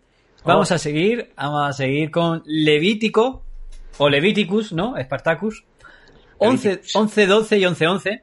Esto sí es verdad que no lo entiendo, seguramente esté sacado de contexto también, pero bueno. Todos los que en las aguas no tienen aletas ni escamas serán para vosotros detestables. O serán ah. detestables. No comeréis su carne y detestaréis sus cuerpos muertos. ¿Qué hay en el agua que no sea, o en el mar, que no haya, que no tenga aleta ni escama, que no te puedas comer? Un cangrejo, una gamba. Vale. No había pensado por ahí. A lo mejor con la ofuscación de buscarlo. Claro, tú te has, cegado. me he cegado, pero claro, yo he leído eso y, no se me ha venido a la cabeza nada que no tenga ni escamas ni aleta. Eh, un pulpo no tiene escamas ni aleta, por ejemplo. Ya, pero me Está cegado con el, contra Dios y ha dicho yo este texto en el mar, pero sí, sí hay muchísimos, todos los moluscos, por ejemplo. No, ahora va a ser el único texto que tiene toda la razón de la Biblia, ¿eh? No, no, yo no digo que, no, discuto por qué, el por qué, la verdad. Pero vamos, que sí, que hay muchos animales que no tienen aleta ni escama, por ejemplo. Eh, Menos más que las almejas no tienen aleta ni escama. Sí, bueno, eh, están prohibidas. Están prohibidas. Bueno, sí, no, ¿cuál era? Las que tienen aleta y escamas es que son las que no te puedes comer. Claro, claro, exacto. Por eso la almeja no tiene, eh, no tiene La almeja está prohibida. ¿Por qué? Porque no tienen aleta y escamas. Está prohibido lo que no tenga. Ah, coño, coño, coño, claro, claro. Lo que no tenga. Vale, lo acabo de leer bien ahora. Pues yo creía que era lo que tenía aleta y escama. Ese no se me ha escapado. No, no, no, no, no. Puedes, puedes comerte cualquier cosa menos, menos la gamba, la almeja y. El marisco, vamos, lo, caro, ¿no? Sí, lo que, lo que están en las marisquerías no te lo puedes comer, probablemente. Vale, vale, lo caro. Es decir, pero los reyes a lo mejor sí podían comérselo en ese momento. Es decir, que tuviera, fuera pudiente si se lo comía. A ver, sí, me imagino. Pero ¿y si tiene, aquí volvemos a lo mismo de robar. ¿Y si tiene hambre? ¿Qué haces? Eh, te vas al infierno también de cabeza. Es verdad, también es verdad que si hay un alimento prohibido y tú tienes mucha hambre, efectivamente, pero ¿cuánta hambre tuvo el primero que se comió un caracol? Entonces, pues tú dices, tío, pues lo mismo no me lo como, ¿sabes? Tampoco, ¿cómo, sabes que las setas, qué setas son venenosas y cuáles no? Pues alguien ha tenido que cascar para catalogarlo, ¿no? Bien, bien, bien. Letivicus, le voy cambiando el nombre, al final se va a llamar Juan, ¿sabes? Levíticus 12.4, que después de un parto, ¿vale? Pero la mujer permanecerá 33 días en la sangre de su purificación. No tocará ninguna cosa santa ni vendrá al santuario hasta que se cumplan los días de su purificación. Aquí yo interpreto, bueno, yo mío, ya después de los moluscos no sé qué opinar, pero ¿por qué después del parto es, impura? Eh, de hecho, era impura eh, un tiempo si, si paría un varón y el doble de tiempo si lo que paría era una mujer. O sea, si tú pares una niña, era impura el doble de tiempo que si pares un varón. Es una de, las una de las cosas de la Biblia que cuando la mujer tenía de hecho la menstruación ya era impura, incluso más eh, con, cuanta más razón después de un parto. ¿Y, lo más, y lo más curioso era que, que si paría una niña era más impura que si paría un niño. Por la regla, dice Dana. Sí, era, por la menstruación te podías. Era impura unos días y, y, por el parto más impuro todavía. Eh, ¿Y lo de 33 días en sí, por qué? ¿El número 33 tiene que algo que ver con la edad de Cristo? El 33 es, un número... a ver, en la Biblia hay muchos números que se repiten, el 33 no tanto, pero por ejemplo el 7, el 12, el 40 son números el 3 también son números que se suelen repetir muchísimo. Eh, la Trinidad, ¿no? Al fin y al cabo el 3 es la Trinidad. Son números que, que están ahí por algo, ¿no? no eso ya entrar en, numerología que, es otro tema, pero es, cierto que, por ejemplo, el 12 se usa mucho, el 3 días, eh, Jesucristo resucitó en 3 días, eran 12 apóstoles, el, ayuno de Jesús eran 40, años. Días. Hay mucho... 40 años. 40 años no, 40 días. 40 días, perdón. Ah, digo, coño, digo. Moisés estuvo dando vueltas por el desierto 40 años. Eh. Eh, hay, hay muchos relatos donde se repite siempre los mismos números. Y aquí vamos a lo que has dicho de los tejidos de Levítico, de Levítico 19, 19. No sembrarás tu campo con una mezcla de dos clases de semillas Tampoco te pondrás un vestido tejido con hilos de dos materiales distintos. ¿Eso por qué? No lo sé. No lo sé, la verdad. ¿No puedo sembrar lechuga y pepino a la vez? No, no, ni puedes ponerte. Es que son cosas. Pero es que hay, a día de hoy, por ejemplo, los testigos de Jehová, y vuelvo a, referirme a, nuestra experiencia, siguen a pie juntilla a Deuteronomio, donde pone, por ejemplo, el tema de la sangre, porque no se puede comer sangre o demás, y, te mandan a ese texto para justificar, te mandan a este y a Hechos, ¿no? Hechos de los Apóstoles. Pero bueno, te, siguen dando pábulo a ese, al, Viejo Testamento cuando hay cosas que, como por ejemplo estas que dicen. no lo entiendo. Dice eh, Katy que avaricia supone porque una tipo de tela es más fuerte que la otra y se te rompe la otra. Eso dice girasol amarillo, buena, buena. Para representar la pureza. Mm, pero bueno, eso son interpretaciones al final. Al final, al cabo. Seguimos con Levítico, que aquí yo voy al infierno. Eh, no haréis incisiones en vuestros cuerpos a causa de algún difunto, ni grabaréis tatuajes sobre vosotros. Incisiones, eh, a ver, lo de los tatuajes a lo mejor lo puedo medio entender. No lo entiendo, pero lo puedo entender. Pero incisiones en vuestro cuerpo a causa de algún difunto. ¿Por qué? Eso, es que antes se hacían incisiones en el cuerpo antes de entrar a la religión, como entre comillas. ¿Y lo han abolido o qué? Bueno, eh, podemos considerar que una incisión es un pendiente, por ejemplo. Por eso, por eso. Eh, son costumbres que se tenían antes, eh, se pueden hacer marcas, al igual que hay tribus en África que hacen otro tipo de cosas, que te marcan. O sea, hay, por ejemplo, gente que cada en África actualmente que cada batalla que gana se mete como un como ¿dónde era? No sé si era en la cara o en alguna parte del cuerpo como un grano en una herida abierta cicatrizaba y oh. entonces se quedaba el relieve y entonces cuanto más relieves tengas más batalla ganado entonces pues el que tenía mucho relieve es muy temible no y eso eh, lo han quitado es decir, no se puede hacer aquí. Eso se supone que, claro, que están diciendo que no, que no lo hagas, ese, ese tipo de rituales o ese tipo de cosas, ¿no? Ahora empiezo a entender el porqué, sobre todo con el tema de los, bueno, sí, de los piercings, ¿no? Y de los tatuajes, como hablamos de hace 30, 40, 50 años, por lo menos aquí en España, estaba muy mal visto que te hiciera un tatuaje. Todo esto viene, puede venir de aquí perfectamente, ¿eh? Sí, ¿por qué no? Eh, aquí en España, por ejemplo, hemos tenido mucho arraigo bueno, en España, por ejemplo, la, monogamia que mantenemos hoy en España es religiosa absolutamente. Claro, claro, de eso también, de eso también vamos a hablar ahora después. Ah, vale. de eso también lo tengo, lo tengo. Pero bien, bien, me gusta que vaya sacando el tema. Este me hace mucha gracia también de Levitico, que, que Levitico es mi, ahora es mi Dios, ¿no? Como quien dice. 19.27 No cortaréis los extremos de vuestro cabello y no estropearéis la punta de vuestra barba. Hombre, por Dios. Eso lo he añadido yo, ¿eh? Y bien, y bien añadido. No podéis ir feos a la congregación, hombre. Supongo no, que no, no, no, no, no, no podéis ir feos, no, es que no te puedes retocar la barba. Ah, directamente. Eh, estaba prohibido cortarse el pelo y ah, cortarse la barba. No estropearéis la punta de vuestra barba, claro, no te la puedes retocar. lo, eh, lo que estaba diciendo es que no te lo retoques. Estaba prohibido retocárselo. Bien. Y luego, creo que en romano, si no me equivoco, dice que, que es una vergüenza para el varón tener el pelo largo. Está prohibido, está, es a lo que digo, pero está prohibido, pero bueno, la representación que tenemos de Jesucristo es sin barba. Hay a veces que lo representan con barba, pero muchas veces está sin barba. una representación errónea. Errónea total, totalmente. en la sábana santa es eh, eh, la, impresión que dejó en la sábana santa de un hombre barbudo. Entonces las representaciones que se hagan. Sábana santa, eh, ¿es verdad? ¿Mentira? Rápido, pregunta rápida. ¿Tú qué opinas? En la sábana santa contiene sangre humana de un tipo de real eh, de, un, de, ¿cómo se llama? Eh, A positivo, o sea, se hizo. Lo que pasa es que luego se, se ha, tenido muchísimo. sobrevivió a incendios, ha sobrevivido a maltratos constantes, pero al fin creo que es una falsificación.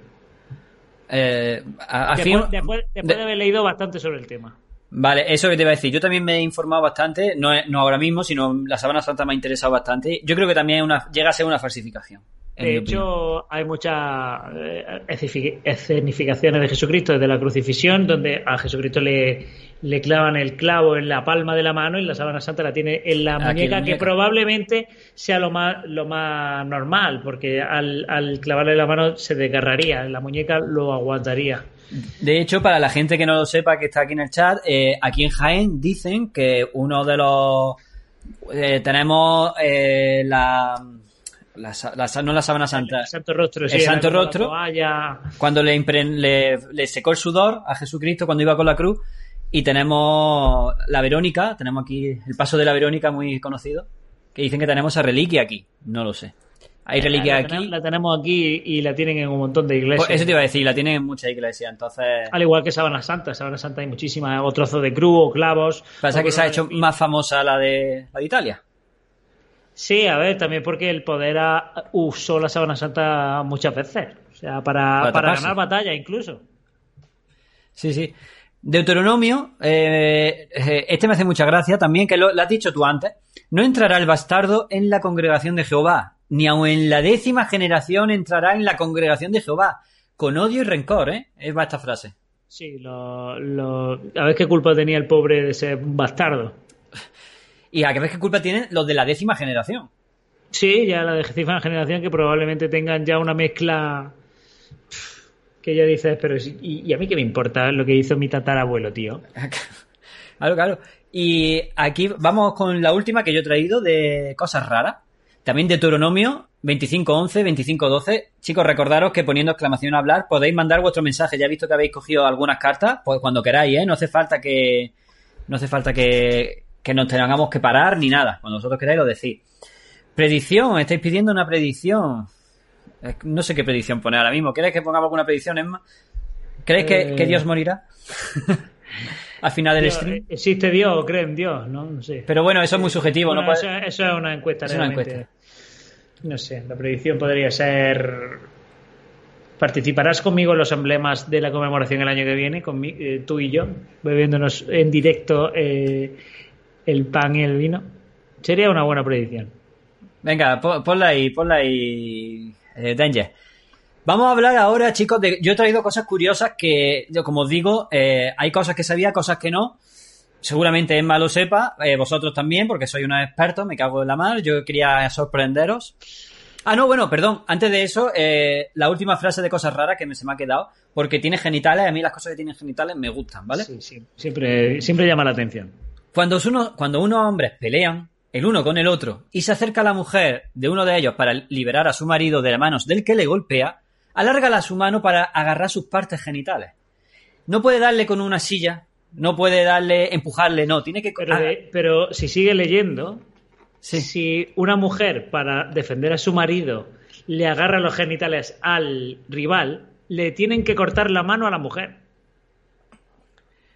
Eh, es decir, que la mujer tiene la de perder siempre. La mujer dice, mira, si te vas a meter, mm, tapale los ojos al otro, pero si le agarra los genitales, la mujer debe ser castigada cortándole las manos porque ha, mancillado el honor del enemigo de tu marido que quiere matar a tu marido y él tú le has mancillado el honor. Y tienen que cortarle la mano a la mujer.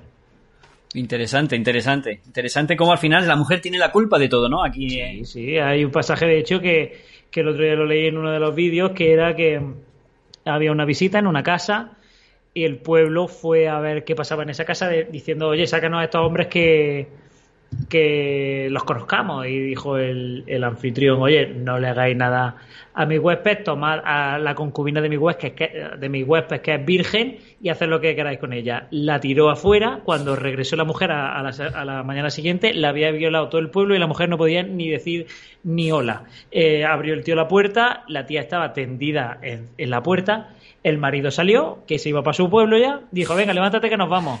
La mujer no se podía mover, el tío la cogió, la echó encima de su asno, la llevó para su casa y la cogió un cuchillo, la partió en 12 trozos y los, tro y los trozos la, la, los repartió por Israel. Esa es lo, eso es lo que vale una mujer. En la, encima te ha, eh, la molestia de tener que partir tu cuerpo en 12 trozos, ¿no? Eh, eh, duro, pero eh, bíblico y, y, está ahí.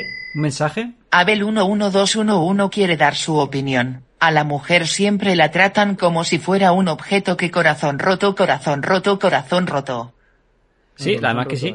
Es corazón roto. No, la trata como si fuera un objeto, pero... Una posesión, simplemente. Una posesión. No, no, tiene, no tiene más importancia una mujer que, que, que tenga dos años.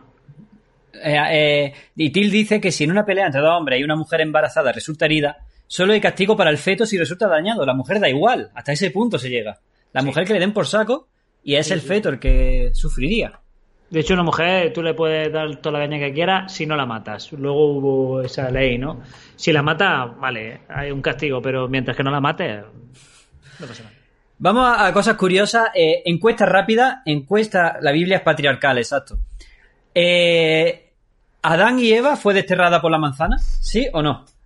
Encuesta rápida ahí. ¿Adán y Eva fue desterrada del Edén por la manzana? ¿Tú qué dices, Emma? Bueno, lo primero que no fue una manzana. Eh, en la Biblia no se menciona que fuera una manzana, se menciona el fruto. Lo que pasa es que se ha ido escenificando con una manzana.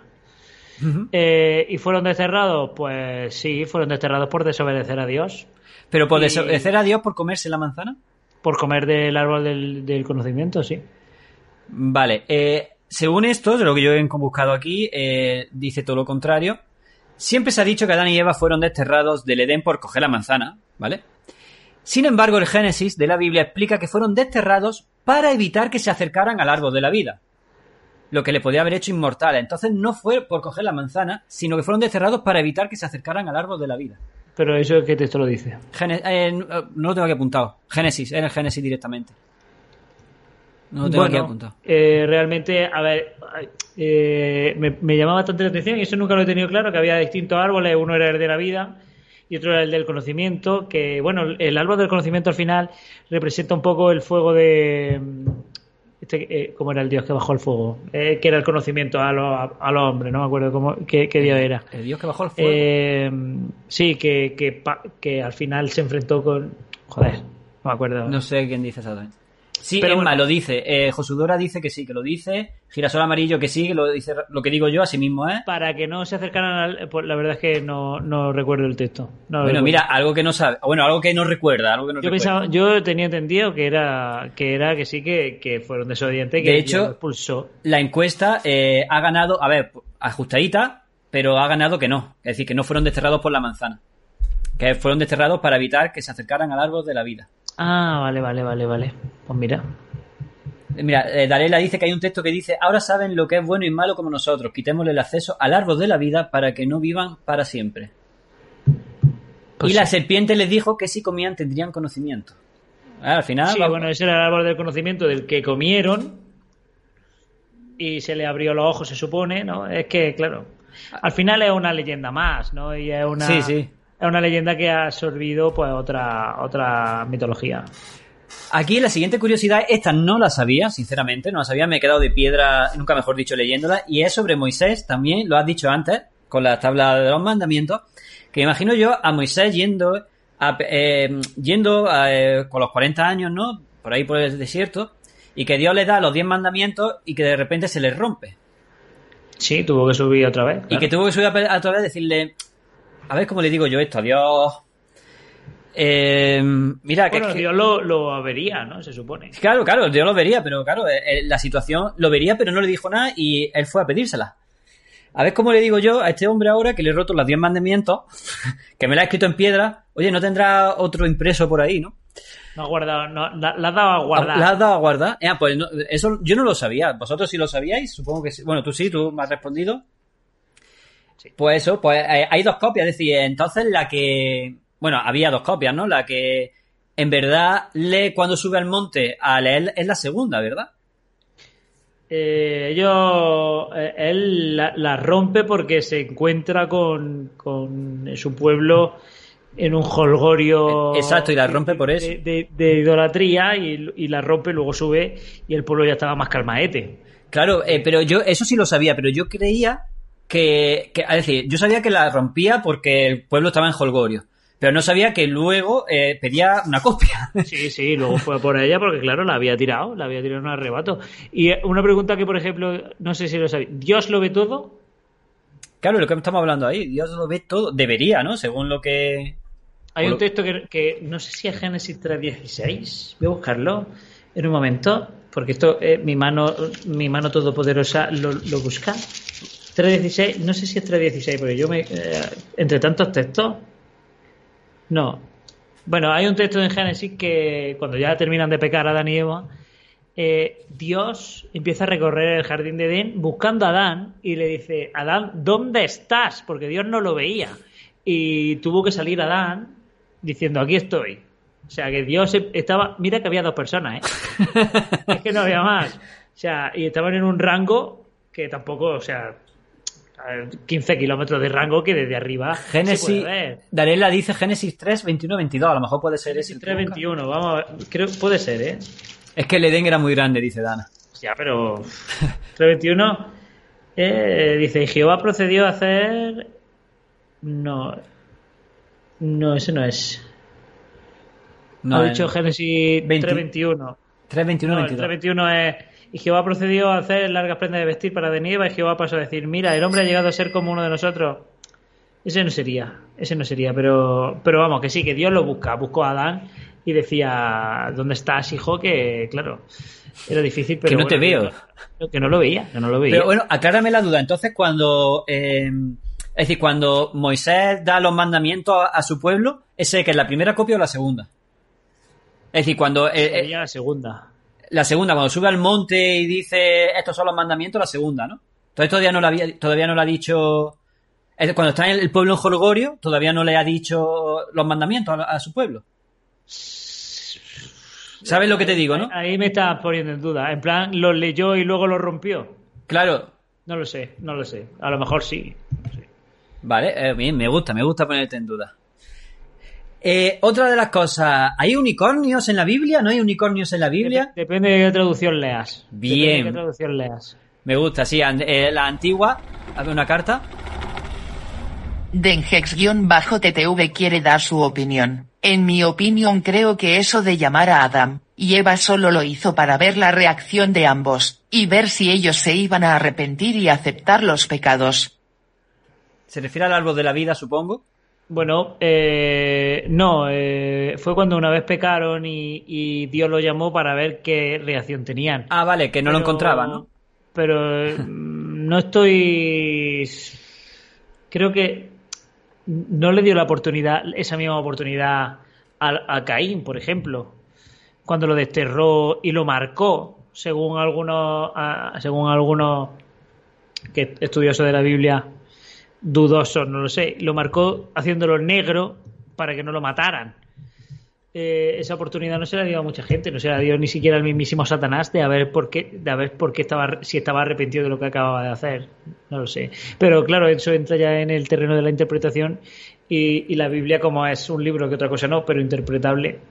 Claro. Pero lo, lo marcó para su protección, dice Josudora, ¿por qué? Era, fue el primer asesino de, que, de lo, que se data en la Biblia y, y, no, y lo protege y ahora otros que han hecho que han hecho menos daño los mata Urias que fue el que el que agarró el, el que el pasto lo mató o sea que entendido eh, en cuanto a los matrimonios es lo que hemos dicho antes. Eh, bueno, hemos dicho antes, esto, esto, a ver, no me sorprende porque yo sé cómo era, pero sí es verdad que no sabía que en la Biblia lo decía. Eh, es decir, ahora conocemos mucho los matrimonios de, varios tipos, ¿no? Hombre-hombre, mujer-mujer, tríos, eh, muchos, muchos. Pero es que antiguamente eh, en los matrimonios la Biblia también dice que podían ser de varios tipos, siempre un hombre con varias mujeres. nunca un hombre y un hombre. No estamos hablando de homosexualidad aquí, ¿vale? No lo sabía, no sé si tú lo sabías eso. de hecho, eh, bueno, a ver, eh, el rey David tuvo muchísimas concubinas y el rey David fue de la descendencia de. Era, era de ascendencia de Jesús, ¿no? Y fue premiado precisamente por eso, ¿no? Pero tenía muchas concubinas y, y era un viejo y, le llevaban a, niñas jóvenes y vírgenes a calentarle la cama y ya se dice en el relato que David es que ya ni la ni las jóvenes lo podían encender o sea que sí estaba muy bien visto yo lo de, lo de David lo entendía eh, en el sentido de como era Antiguo Testamento eh, bueno, todavía las leyes, como quien dice, no están, porque para justificar sobre todo al punto en el que hemos llegado a niveles de España, sobre todo estoy hablando, ¿vale?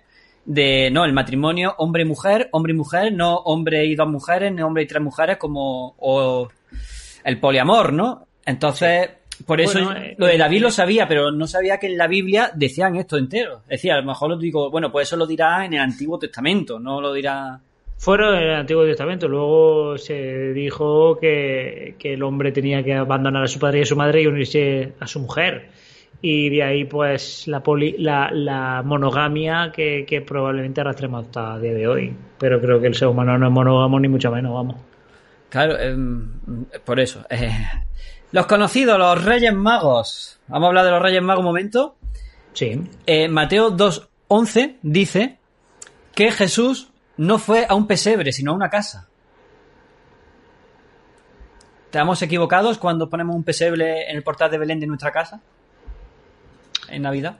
Mm, es que depende de qué evangelio leas. Eh, el, que te he dicho, ese Mateo 2.11, el que yo he buscado. Es que Mateo era. Dice, chicos, no saltéis tan rápido de tema. Mateo era.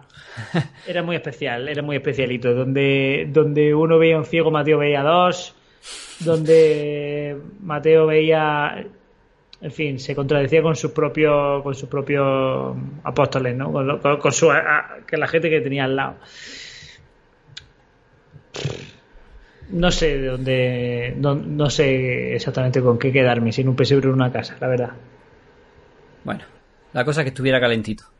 Sí, mientras que estuviera. Eh, lo que está claro que en diciembre no pudo ser. ¿Cuántos años tenía Noé cuando construyó el arca? Pues creo que 600 o así, ¿no? Más de 600 años. Y, y, me quejo yo con mi hernia, ¿eh? Y tengo 34. Sí, sí. tú es que estás peor que Noé. Yo estoy peor. No con, tu, edad se comió el mundo, tío. Mucho, sí, dice 600. Perdonad, chicos, si no estamos leyendo, pero claro, con la conversación. de 600, sí. Los de 600, sí, sí, sí. Y luego, y luego salió del arca y se puso a procrear como un cabrón, ¿eh? O sea, hay que tener en cuenta eso, ¿eh? vale, vale, vale. Es importante ese detalle, ¿eh? Claro, porque la, tierra se volvió a repoblar. Dice Itil que ¿y cuánto vivió después de, salir? Pregunta de Cajut, toma ya. Noé llegó a los 900 y pico años, entre 800 y 900, no me acuerdo exactamente cuánto. Pues no está mal tampoco, ¿eh? Sí, sí, a ver, se, tuvo, tuvo, se conservó bien. Vale, eh, Moisés es buena gente, es mala gente, aparte de romper las tablas, ¿es bueno o malo? Es uno de los grandes profetas, pero, pero asesinó a, eh, gente y, comandó ejércitos para asesinar a gente. Eso yo he sacado aquí una anécdota y es esa, eh, que viajando, yendo por el desierto, ¿no? Moisés, con toda su gente, mató a un niño, a un chico, y intentó esconder el cuerpo en el desierto. Y a un egipcio en Egipto. Quiere decir que los héroes no son tan, héroes. No. Y que, por ejemplo, el apóstol Pablo, antes de ser apóstol, mató también a cientos de cristianos antes de convertirse al cristianismo. Sí, él era muy opositor, muy opositor. ¿Y qué? ¿Se sacó la oposición o no? Sí, porque entró, al final opositó y no solo opositó, sino que eh, fumó muchísimo porque él fue quien escribió el libro de Apocalipsis y, se autoproclamó discípulo de Cristo. Pablo Destroyer, dicen en el chat. Pablo Destroyer. Si no me equivoco, dice Danger, Noé fue el primer humano en tener esclavos. Corríjanme si estoy equivocado. No lo sé. No sé yo tampoco si fue el primer. No lo sé. No sé, no sé, no sé. Para los terraplanistas.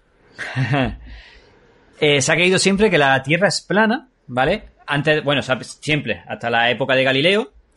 Y, eh, pero, pero en la Biblia, aquí sí pongo yo un lazo a favor de la Biblia, lanzo un lazo a favor. Isaías 40:22 especifica que la Tierra es redonda ya. Y esto No, ocurrió habla- mi- habla- miles de habla años antes. Habla del círculo de la Tierra, no de la esfera de la Tierra. Una Tierra plana entra dentro Vale. de la teoría del círculo. Vale, quería especificar que me especificara eso porque digo, coño, miles de años, pero bueno, ya van La Tierra, la diciendo tierra que es redonda, ¿eh? el- a ver, habla del círculo de la Tierra. Una Tierra plana puede ser circular.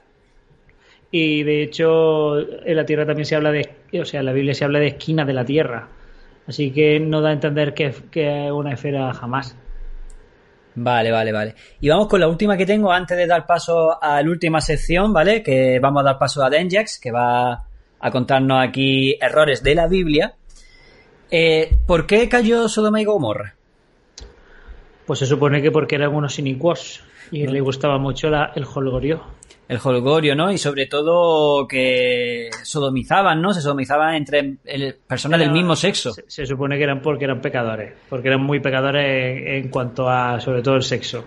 Al sexo, pero entre eh, ellos, entre la Sí, entre mismo, hombre y hombre, entre hombre hombre. animales y hombres, muchos hombres y muchas mujeres.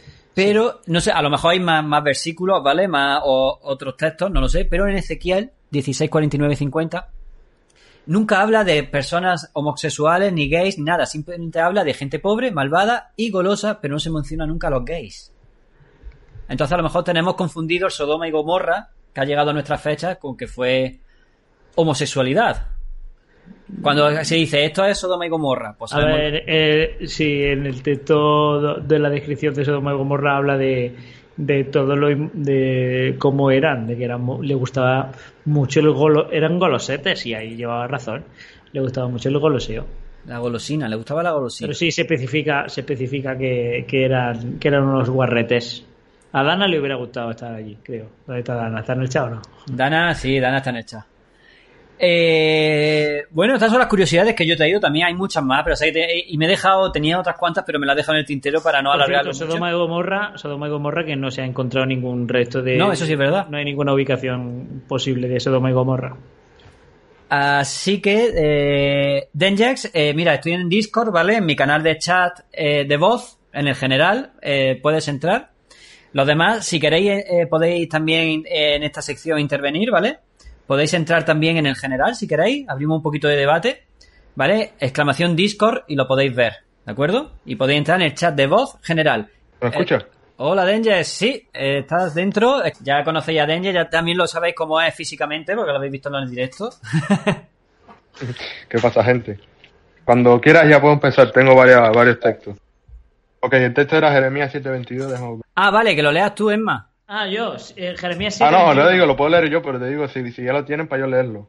Vale, vale, lo tiene, lo tiene. Venga, lo vale. Si quieres Emma o tú, Denjes, me da igual. Lo de Dangers, claro. Lo leo yo mismo, lo leo yo mismo, lo tengo aquí. Venga, léelo. Ok.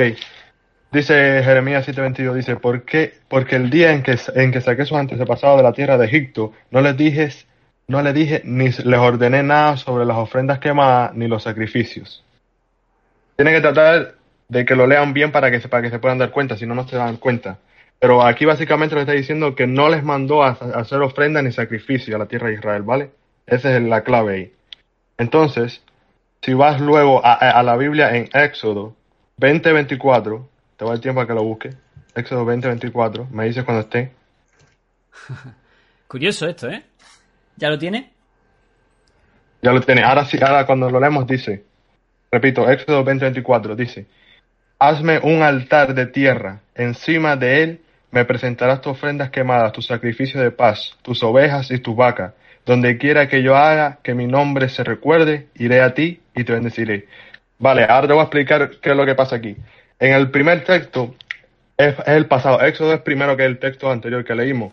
Lo que pasa es que en el texto primero que leímos decía que no se habían hecho sacrificios cuando liberó la tierra de Israel. Mientras que cuando lees el texto, que es aquí donde, eh, donde está explicando todo lo que pasó en la tierra de Israel, aquí en el texto claramente dice que Jehová mandó a hacerlo a ellos los sacrificios y que sacrificara a los animales, a las vacas y, y a las ovejas. Todo eso dice aquí. Es decir, que el otro texto que leímos está mal. ¿Por qué? Porque aquí claramente vemos como que él sí le dijo al, al pueblo de Israel que hiciera sacrificio, mientras que el otro texto decía que Jehová nunca mandó a hacer sacrificio al tierra, a, a la tierra de Israel. No sé si me explico. Sí, sí, que hay una contradicción bien clara ahí. Claro. Pregúntale a Emma si lo entendió o no. Emma, ¿tú lo has entendido? Sí, sí, claro, lo entendí. De, de hecho, bueno, eh, Jehová normalmente lo que le encanta son los sacrificios. De hecho, eh, le gustaba muchísimo más el sacrificio de Abel que de Caín por, porque eh, Abel dio al mejor a, a lo mejor de su de lo, de lo que tenía realmente, ¿no? O sea que Jehová está constantemente pidiendo sacrificio y no entiendo por qué ahora va a ir de "Oh, yo yo a mi pueblo no le pido sacrificio cuando cuando cuando lo conocemos. Curioso, ¿eh? Curioso. ¿Otra Danger tienes por ahí? Estoy escuchando a Emma por acá. Sí, sí, tengo más. Te voy a buscar otro. mm. Mira, otro, otro típico. A ver. Que no se dice mucho, pero, pero es uno. Está, este está en Éxodo 34, 6 al 7. Lo busco por acá, mientras que usted también lo busca. Mira, es que es que de verdad Repito, mano- 34, tengo 6 una al mano- 7. Lo tiene, lo tiene. 34, lo tengo. ¿Ya lo tiene? Ok, lo voy a leer. Sí. Dice, Jehová fue pasado delante de él y proclamado, Jehová, Jehová, un Dios misericordioso y compasivo, paciente y lleno de amor leal y verdad, que demuestra amor leal a miles, que perdona errores, ofensas y pecados, pero quien jamás deja sin castigo al culpable y hace que el castigo por el error de, sus, de los padres recaiga sobre los hijos y los nietos, sobre la tercera generación y sobre la cuarta generación. Vale, ahí claramente lo que está diciendo, está dejando claro que Jehová hace que los castigos le caigan por culpa de los padres, que le caigan a sus hijos, allá a, los- a la generación de sus hijos y a los hijos de sus hijos. Eso queda claro, ¿cierto? Sí. Si, Sí, busca, si buscamos el texto en Deuteronomio, Nuestro amigo. sí, Deuteronomio 5.9, cuando esté listo me dice. Sí, lo tengo. Lo tengo, lo tengo. Yes. Sí, sí, ah, Danger sí lo tiene. Ah, vale. Entonces lo voy a leer. Mira lo que dice Deuteronomio 5.9. Dice, no te inclines ante esas cosas ni te dejes convencer para servirle, porque yo, Jehová tu Dios, soy un Dios que exige devoción exclusiva. Hago que el castigo de- por el error de los padres recaiga sobre los hijos y sobre la tercera generación de los hijos y sobre la cuarta generación de los que me odian. Pero demuestro amor leal por mis generaciones a los descendientes de los que me aman y obedecen mis mandamientos. Si te fijaste en el primero, decía que Jehová no castigaba, no, cas- no castigaba a, lo- a, a, lo- a los, a, sus hijos por los castigos de los padres. Y en este hace lo contrario, dice que él sí castiga a la, a, a a la generación de la persona, del padre que cometió el pecado. No sé si me explico. Pero además en el 10 dice que ejerce con la milésima generación en el caso de los que le, de los que me aman. Oye. Cuando, Eh, sí, espera un momentito, Emma. Eh, tú es que no estás escuchando a, a Emma, ¿no, eh, Danger? No, no, es que tengo que escucharlo por aquí, por el stream. Vale. Eh, mutea lo que es el, el Discord y si quieres y, y escucha, Sí, sí, sí. escucha Emma, ¿vale? Que te va a decir una cosa. Estaba hablando de, de la, de la milésima generación en el caso de los que le aman y guardan su mandamiento. O sea, estamos hablando de que ya no son 10 generaciones, estamos hablando de mil y que, que, ¿qué prevalece? Porque si, si imagínate que la, vamos a decir la tercera o la cuarta o la quinta o la décima, pero vamos a decir la generación 15 que de, un antepasado que, que fue fiel a Dios y ahora dice que no eh, o decide no obedecerlo, como ha pasado muchísimas veces, que do- donde el hijo resultó ser un díscolo. Eh, ¿Qué prevalece? ¿La primera promesa o la segunda de que iba a castigar a, a, la, a las generaciones de, de la gente desobediente? ¿Qué haría Dios en ese caso? A lo que yo me pregunto. Dangex, ¿contestas? Ahí. ¿Me oye? ¿Sí? Sí, sí, te ¿Qué es oigo. lo, qué es lo que quiere que conteste? Lo que, a, lo que, se- a lo que se pregunta, eh, lo que ha dicho, a lo que te ha respondido con ese versículo. ¿Me, me puede decir la, pregunta nada más? Para escucharlo. La Voy a poner pregunta es que un si. Dios. Voy a, voy, a, voy a preguntar. La pregunta es que si Dios bendice hasta la milésima generación, en el caso de que lo obedezcan, pero hasta la décima, en el caso que, de- que lo desobedezcan, en el caso de que bendiga mm, 500 generaciones y a partir del 500 la generación se empieza a torcer, ¿la castiga o sigue bendiciéndola? Antes hemos dicho de hasta el nivel 10, ¿eh? Hasta la generación Ya, 10. pero quiero decir, tú habías prometido, ahora estás prometiendo en este texto eh, bendecir de- hasta la mil. Pero es que tengo, es que tengo un poco de lag. Entonces, lo, a lo que se está refi- a lo que se está refiriendo él, que si, que si, que si Dios estaba bendiciendo a la generación, se refería a él. Sí. ¿No? A ver, quiero decir, si Dios te está bendiciendo a la generación. Pero es que cuando termine de hablar el- en el directo, trata de no, no, no hablar a los momentos aquí, porque si no, no, me pierdo. Porque tiene lag. Vale, vale. Vale, eh, eh, ¿a qué te refieres, Emma? Díselo ahora. que si, una, que si Dios está bendiciendo a mil generaciones y a partir de la generación 400 ya no quiere servir a Dios, a Dios ¿qué hace Dios? ¿Seguir bendiciéndolo o castigándolo? No sé si me habéis entendido. Vale, yo lo que estoy escuchando, entonces lo que, lo que quiero, lo que quiere decir el texto es que Jehová, o sea, si, si él, si la, si, la- si lo- si el padre comete el pecado, entonces todo, todo eso le va a caer al hijo, a los hijos. En un texto dice eso, pero en- entonces en el otro hijo, en el otro texto va a decir, dice totalmente lo contrario. Es decir, que si tú, que si tú haces lo mal, te va a seguir, te va, te va a, seguir castigando por generación tras generación. Mientras que el otro texto dice totalmente lo contrario, que si, si, si tu padre lo hace, tú no tienes el, tú no tienes la culpa de lo que él ha- de lo que haya dicho y simplemente Baito va a seguir 22 benendi- ha hosteado si con viewers. No sé si, esa- si entendí bien la, la, la pregunta o no. Mm, sí, a ver, a- sí, eh, sí. Lo que no sé es lo que, lo que haría, pero vamos, que es una contradicción más. Es una contradicción más y al final pues entra en el terreno de la interpretación, finalmente. O sea que... ¿Tiene... Un host. Sí, eh, eso iba a decir. Danger, ¿tienes alguna otra más? Muchas gracias, Barito, por ese juego con seis espectadores.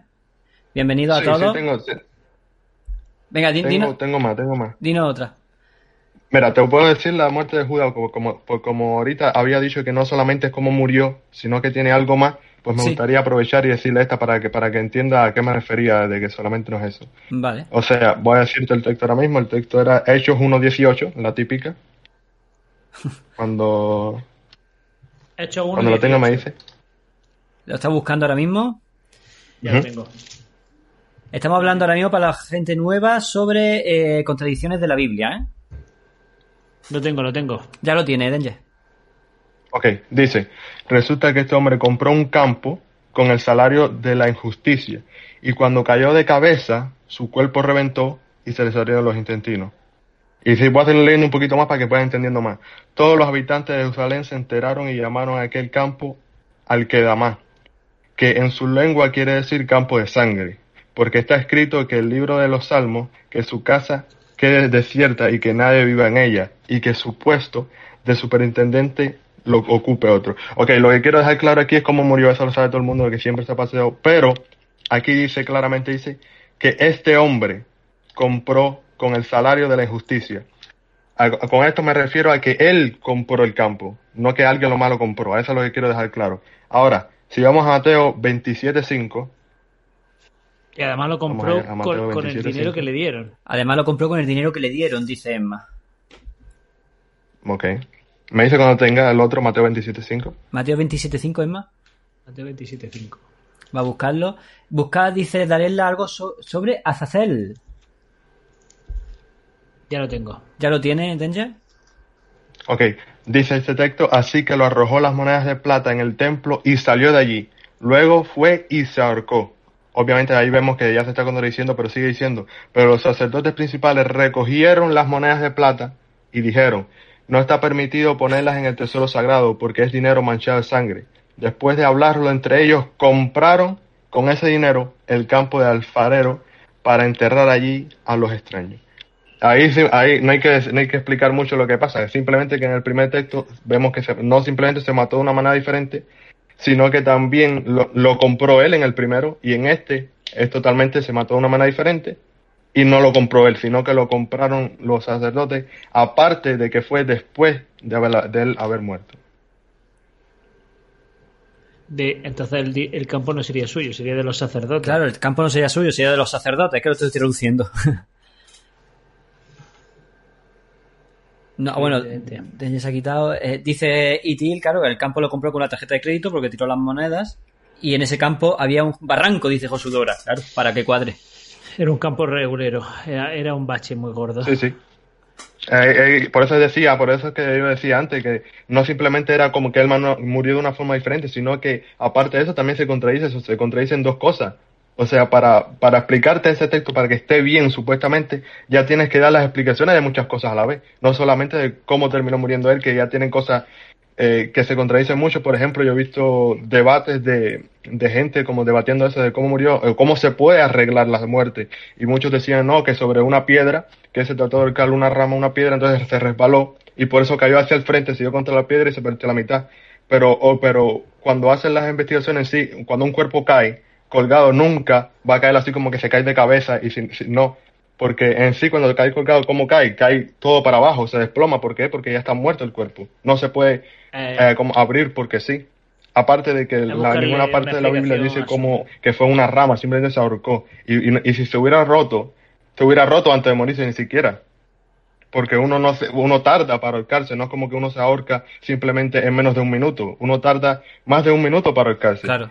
Y aún así, y aún así, al ahorcarse, uno no se muere al momento. O sea, uno se pierde el, se desmaya primero porque pierde el oxígeno y luego muere si es que sigue así. Claro, claro. Dice Itil que cómo lo explica la J Tower, o sí, la JW, o sea, no sé cómo se pronuncia. Eh, mi referencia es historia bíblica y al principio y, en principio tiró las monedas. Hay que llamar a CSI para saber la causa de la muerte. La JW eh, explica lo de que tiró la moneda, evidentemente. Lo de que compró un campo le dio, le da menos importancia. Pero sí que remarca la muerte como que se ahorcó y, claro, como hay distintas muertes, distintas eh, y esas monedas tuvieron distinto destino, pues contradicción, una contradicción a añadir a la lista. Una contradicción más. Bueno, bien, bien. Al final vamos a quitar las contradicciones hoy. ¿Tienes una más, la última, Dangers? ¿O tienes, o tienes más? Sí, tengo más, te puedo, te puedo dar otra más. Tengo más, tengo un libro así. Mira, danos, la última, así que sorpréndenos, porque es la última. Mm, ok, te puedo hacer una, una que es media complicada, pero es, pero es muy fuerte en realidad, lo que es complicadita. Que ya se lo dije a Emma en un, en un directo, pero a lo mejor no todo el mundo lo escuchó. A ver. Está en Lucas 2.1. Lucas 2.1 al 2. Me dices cuando lo tengas. Lo está buscando ahora mismo. La verdad es que buscar la Biblia es como, como montar en bici, como había dicho, ¿eh? No se olvida. Lucas 2, ya lo tengo. Ya lo tiene.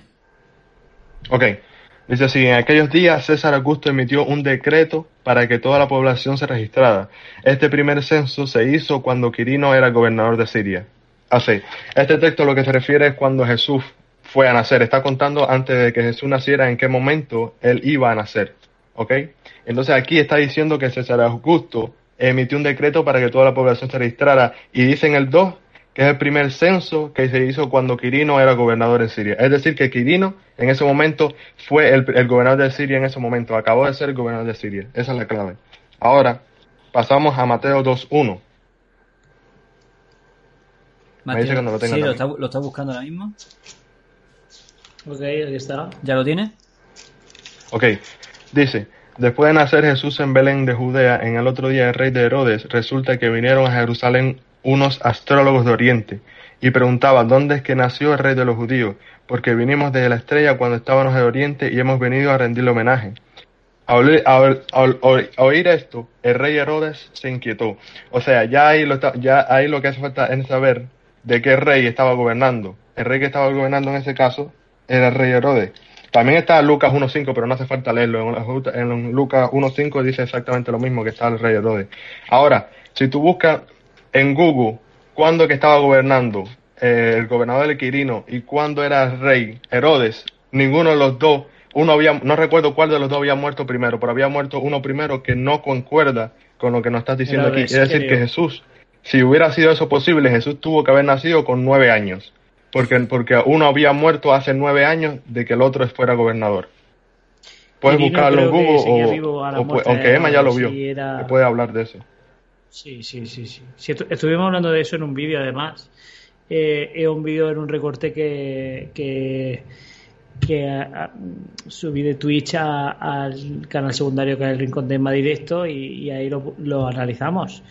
Eh, en la contradicción, no sé si era contradicción de la Biblia de Reinheis o algo así se llamaba el vídeo, creo que sí, pero sí, eh, estuvimos hablando de Quirino y de que y de que no cuadraba, no hubo había un baile de, de fechas, sí. Muy bien, muy bien. Es, interesante. bueno, pues ya ves tú si da para mucho. Da para un canal de YouTube, da para. Bueno, dos canales de YouTube, da para un canal de Twitch sobre el tema. Esto da para. Para no parar, para no parar. Bueno, Dangers, eh, vamos a ir despidiéndote. Bueno, despidiéndote del canal de voz, ¿eh? eh luego. Espero que no te vaya de, nuestra vida, nunca. Sí, sí. Bueno, gente, me despido por aquí. Ha sido un placer. Ahora sigo en el chat. Nos vemos, Raúl. Dangers, hablamos por ahí, ¿vale? Y también, antes de hacer el sorteo, ¿vale? Y de dar mi conclusión de lo que yo pienso y lo que no pienso, vamos a, ¿vale? Sorteo con tres cofres para el siguiente podcast. También al final del directo os diré sobre qué tema vamos a hablar el mes que viene, el mes que viene, la semana que viene, viernes, ¿vale? Y vamos a despedir a nuestro invitado, a, a Danger, no, no, hombre, a Emma, Emma. vamos a despedirlo. Así que si le queréis decir algo, chicos, es vuestro momento por el chat. Si queréis despediros de él, si queréis decirle guapo, o peínate, que la. o déjate la barba crecer, que, está, que eres impío. Me, me, he afeitado porque este fin de semana tenemos, tenemos actuación y una de las actuaciones es teatro y es un teatro infantil, así que me he tenido que afeitar. Y nada, decir que ha sido un placer, que este tipo de charlas me encantan y que, y que ojalá que pueda haber otra porque siempre, siempre aprendemos cosas y creo que es interesante. Y que gracias al dueño del canal, evidentemente. El dueño del canal ahora mismo es Vodafone, porque es el que, al que le pago el canal, ¿vale? Así que, bueno, Emma, pues ya está, descansa, muchas gracias por estar aquí. Seguidlo en sus redes, quien no lo siga, ¿vale? Para los que escuchen también en Spotify, luego esto en diferido. El Rincón de Emma, eh, el Gran Mené en Instagram, en YouTube el Rincón de Emma y aquí en Twitch Emma barra baja Mené. No, no, no ha acabado todavía, daredla. Pero Emma se tiene que ir. Así que nada, un placer y gracias por todo, Emma. Gracias a vosotros. Que tengáis buena noche, buena, buena tarde. Buena, buena, buenas noches, tardes. Buenas tardes, noches, efectivamente. Ahí despedimos a Emma, chicos. Eh, la religión para mí es el opio del pueblo, como diría Karl Marx, ¿vale? O Marx dijo ya en su época, principio del siglo XX, eh, ese es el opio del pueblo. Yo creo que la religión es un atraso. Yo creo que la religión debería desaparecer. La religión como tal. Otra cosa es las creencias que nos hacen mejores personas. ¿Vale? Pero la religión como tal es una institución en decadencia. Y quien no lo quiera ver es que porque es que él también es decadente. Yo opino eso, opino que deberíamos de abrir la mente, deberíamos de intentar... Yo sé que es difícil porque las sectas lo que hacen, la religión yo la considero una secta, ya sea catolicismo, sea eh, testigo de Jehová, sea budismo, sea taoísmo, sea islamismo, lo considero una secta. Entonces, ellos saben cómo lavarnos la mente, hay que estar eh, muy, prevenido, muy prevenidos de eso y tener la mente bastante abierta y intentar, intentar leer, intentar leer, intentar leer y sobre todo intentar no tener miedo. No tener miedo, porque la religión lo que hace es meter miedo y disfrutar de la vida. Carpe diem. Disfrutar de la vida sin temor a que cuando te vaya a morir vaya a tener una vaya a tener un infierno o vaya a tener alguien que te castigue. Eso Carpe diem. Es que no tiene otra definición la religión. La religión es carpe diem. Esa es mi religión. creo que me quedo con esa frase. el miedo de las peores vibraciones que hay que vivir libre. Exacto. Entonces, eh, yo a mí me gustaría, esto a lo mejor no os gusta, a lo mejor sí os gusta, pero a mí me gustaría terminar el podcast, aunque luego vuelva, me gustaría terminar el podcast con un cuento. ¿Vale? Con un cuento que a mí me gusta mucho en respecto a Carpe Diem. Eh, es de Jorge Bucay, me gusta mucho Jorge Bucay. Yo este cuento lo he contado mucho con mis palabras, lo he hecho mío, pero me gustaría leerlo exactamente como lo cuenta Jorge Bucay. Espero que me lo permitáis. Espero que os guste. Si no lo habéis escuchado, si lo habéis escuchado, espero que os recuerde este Carpe Diem, ¿vale? Eh, de momento va ganando el machismo en la encuesta. Y este cuento se llama El Buscador, ¿vale? Eh, darle voz a, si queréis escuchar mi voz, no hace falta ni que... eh, no hace falta ni que me miréis a la cara, simplemente escuchadlo, dejadlo llevar, dejaoslo llevar, ¿vale? Y disfrutad. Muchas gracias por estar ahí, chicos. Y ahora volvemos, ¿eh? Ahora volvemos. Vamos allá.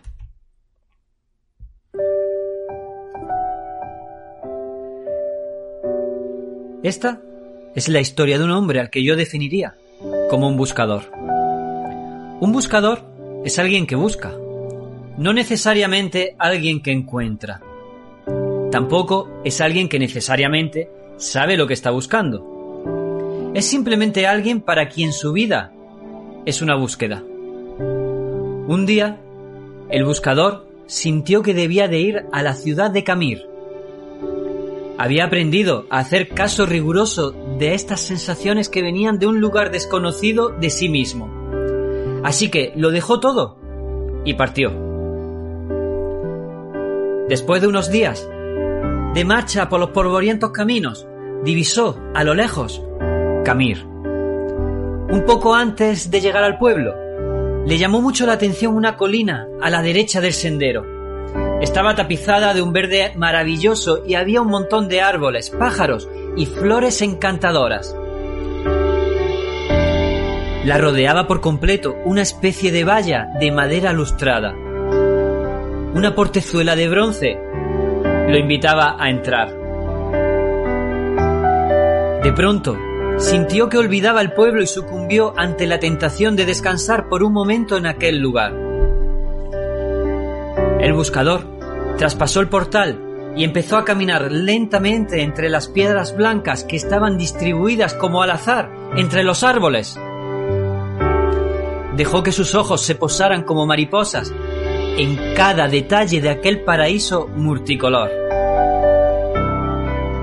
Sus ojos eran los de un buscador, y quizá por eso descubrió aquella inscripción sobre las piedras.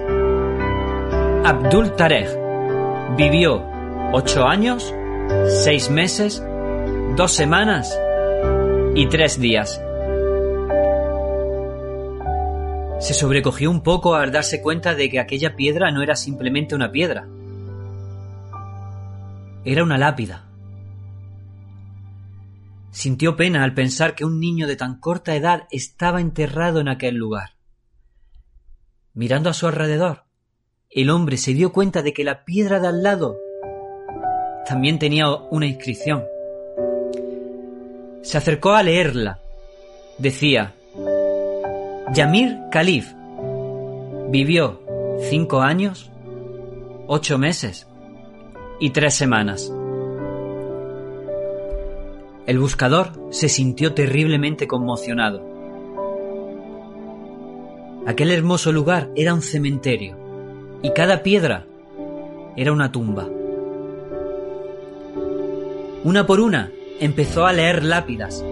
Todas tenían inscripciones similares, un nombre, el tiempo de vida exacto del muerto. Pero lo que lo conectó con el espanto fue comprobar que el que más tiempo había vivido sobrepasaba apenas los once años. Embargado por un dolor terrible, se sentó y se puso a llorar. El cuidador del cementerio pasaba por allí y se acercó. Lo miró llorar durante un rato en silencio y luego le preguntó si lloraba por algún familiar. No, no, por ningún familiar, dijo el buscador. ¿Qué pasa en este pueblo? ¿Qué cosa tan terrible hay en esta ciudad? ¿Por qué hay tantos niños muertos enterrados en este lugar? ¿Cuál es la horrible maldición que pesa sobre esta gente que les ha obligado a construir un cementerio de niños? El anciano sonrió y dijo, Tranquilo, puede usted serenarse. No hay tal maldición. Lo que pasa es que aquí tenemos una vieja costumbre. Le contaré. Cuando un joven cumple 15 años, sus padres le regalan una libreta como esta que tengo aquí, para que se la cuelguen al cuello. Es tradición entre nosotros que a partir de ese momento, cada vez que uno disfruta intensamente de algo, abre la libreta y lo anota. A la izquierda, ¿qué fue lo disfrutado?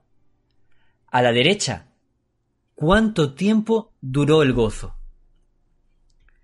¿Conoció a su novia y se enamoró de ella? ¿Cuánto tiempo duró esa pasión enorme y el placer de conocerla? ¿Una semana? ¿Dos? ¿Tres semanas y media? ¿Y después la emoción del primer beso? ¿El placer maravilloso del primer beso? ¿Cuánto duró? ¿El minuto y medio del? ¿Del beso? ¿Dos días?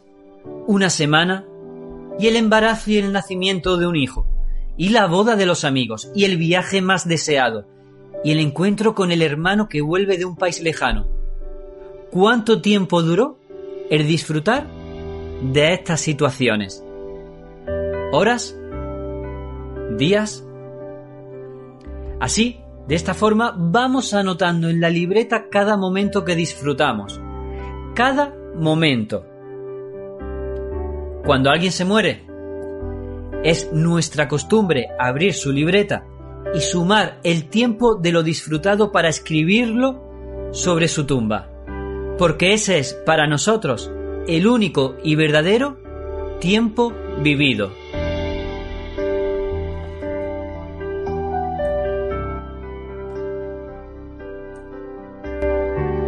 Espero que os haya gustado. Espero que cuando muráis, si alguna vez morís, tengáis anotado el verdadero tiempo vivido. Yo creo que venía muy a cuento con el, con el tema que hemos tocado hoy, porque yo creo que la religión te impide vivir de verdad la vida. Esa creo que es mi reflexión final con la que dejo este podcast.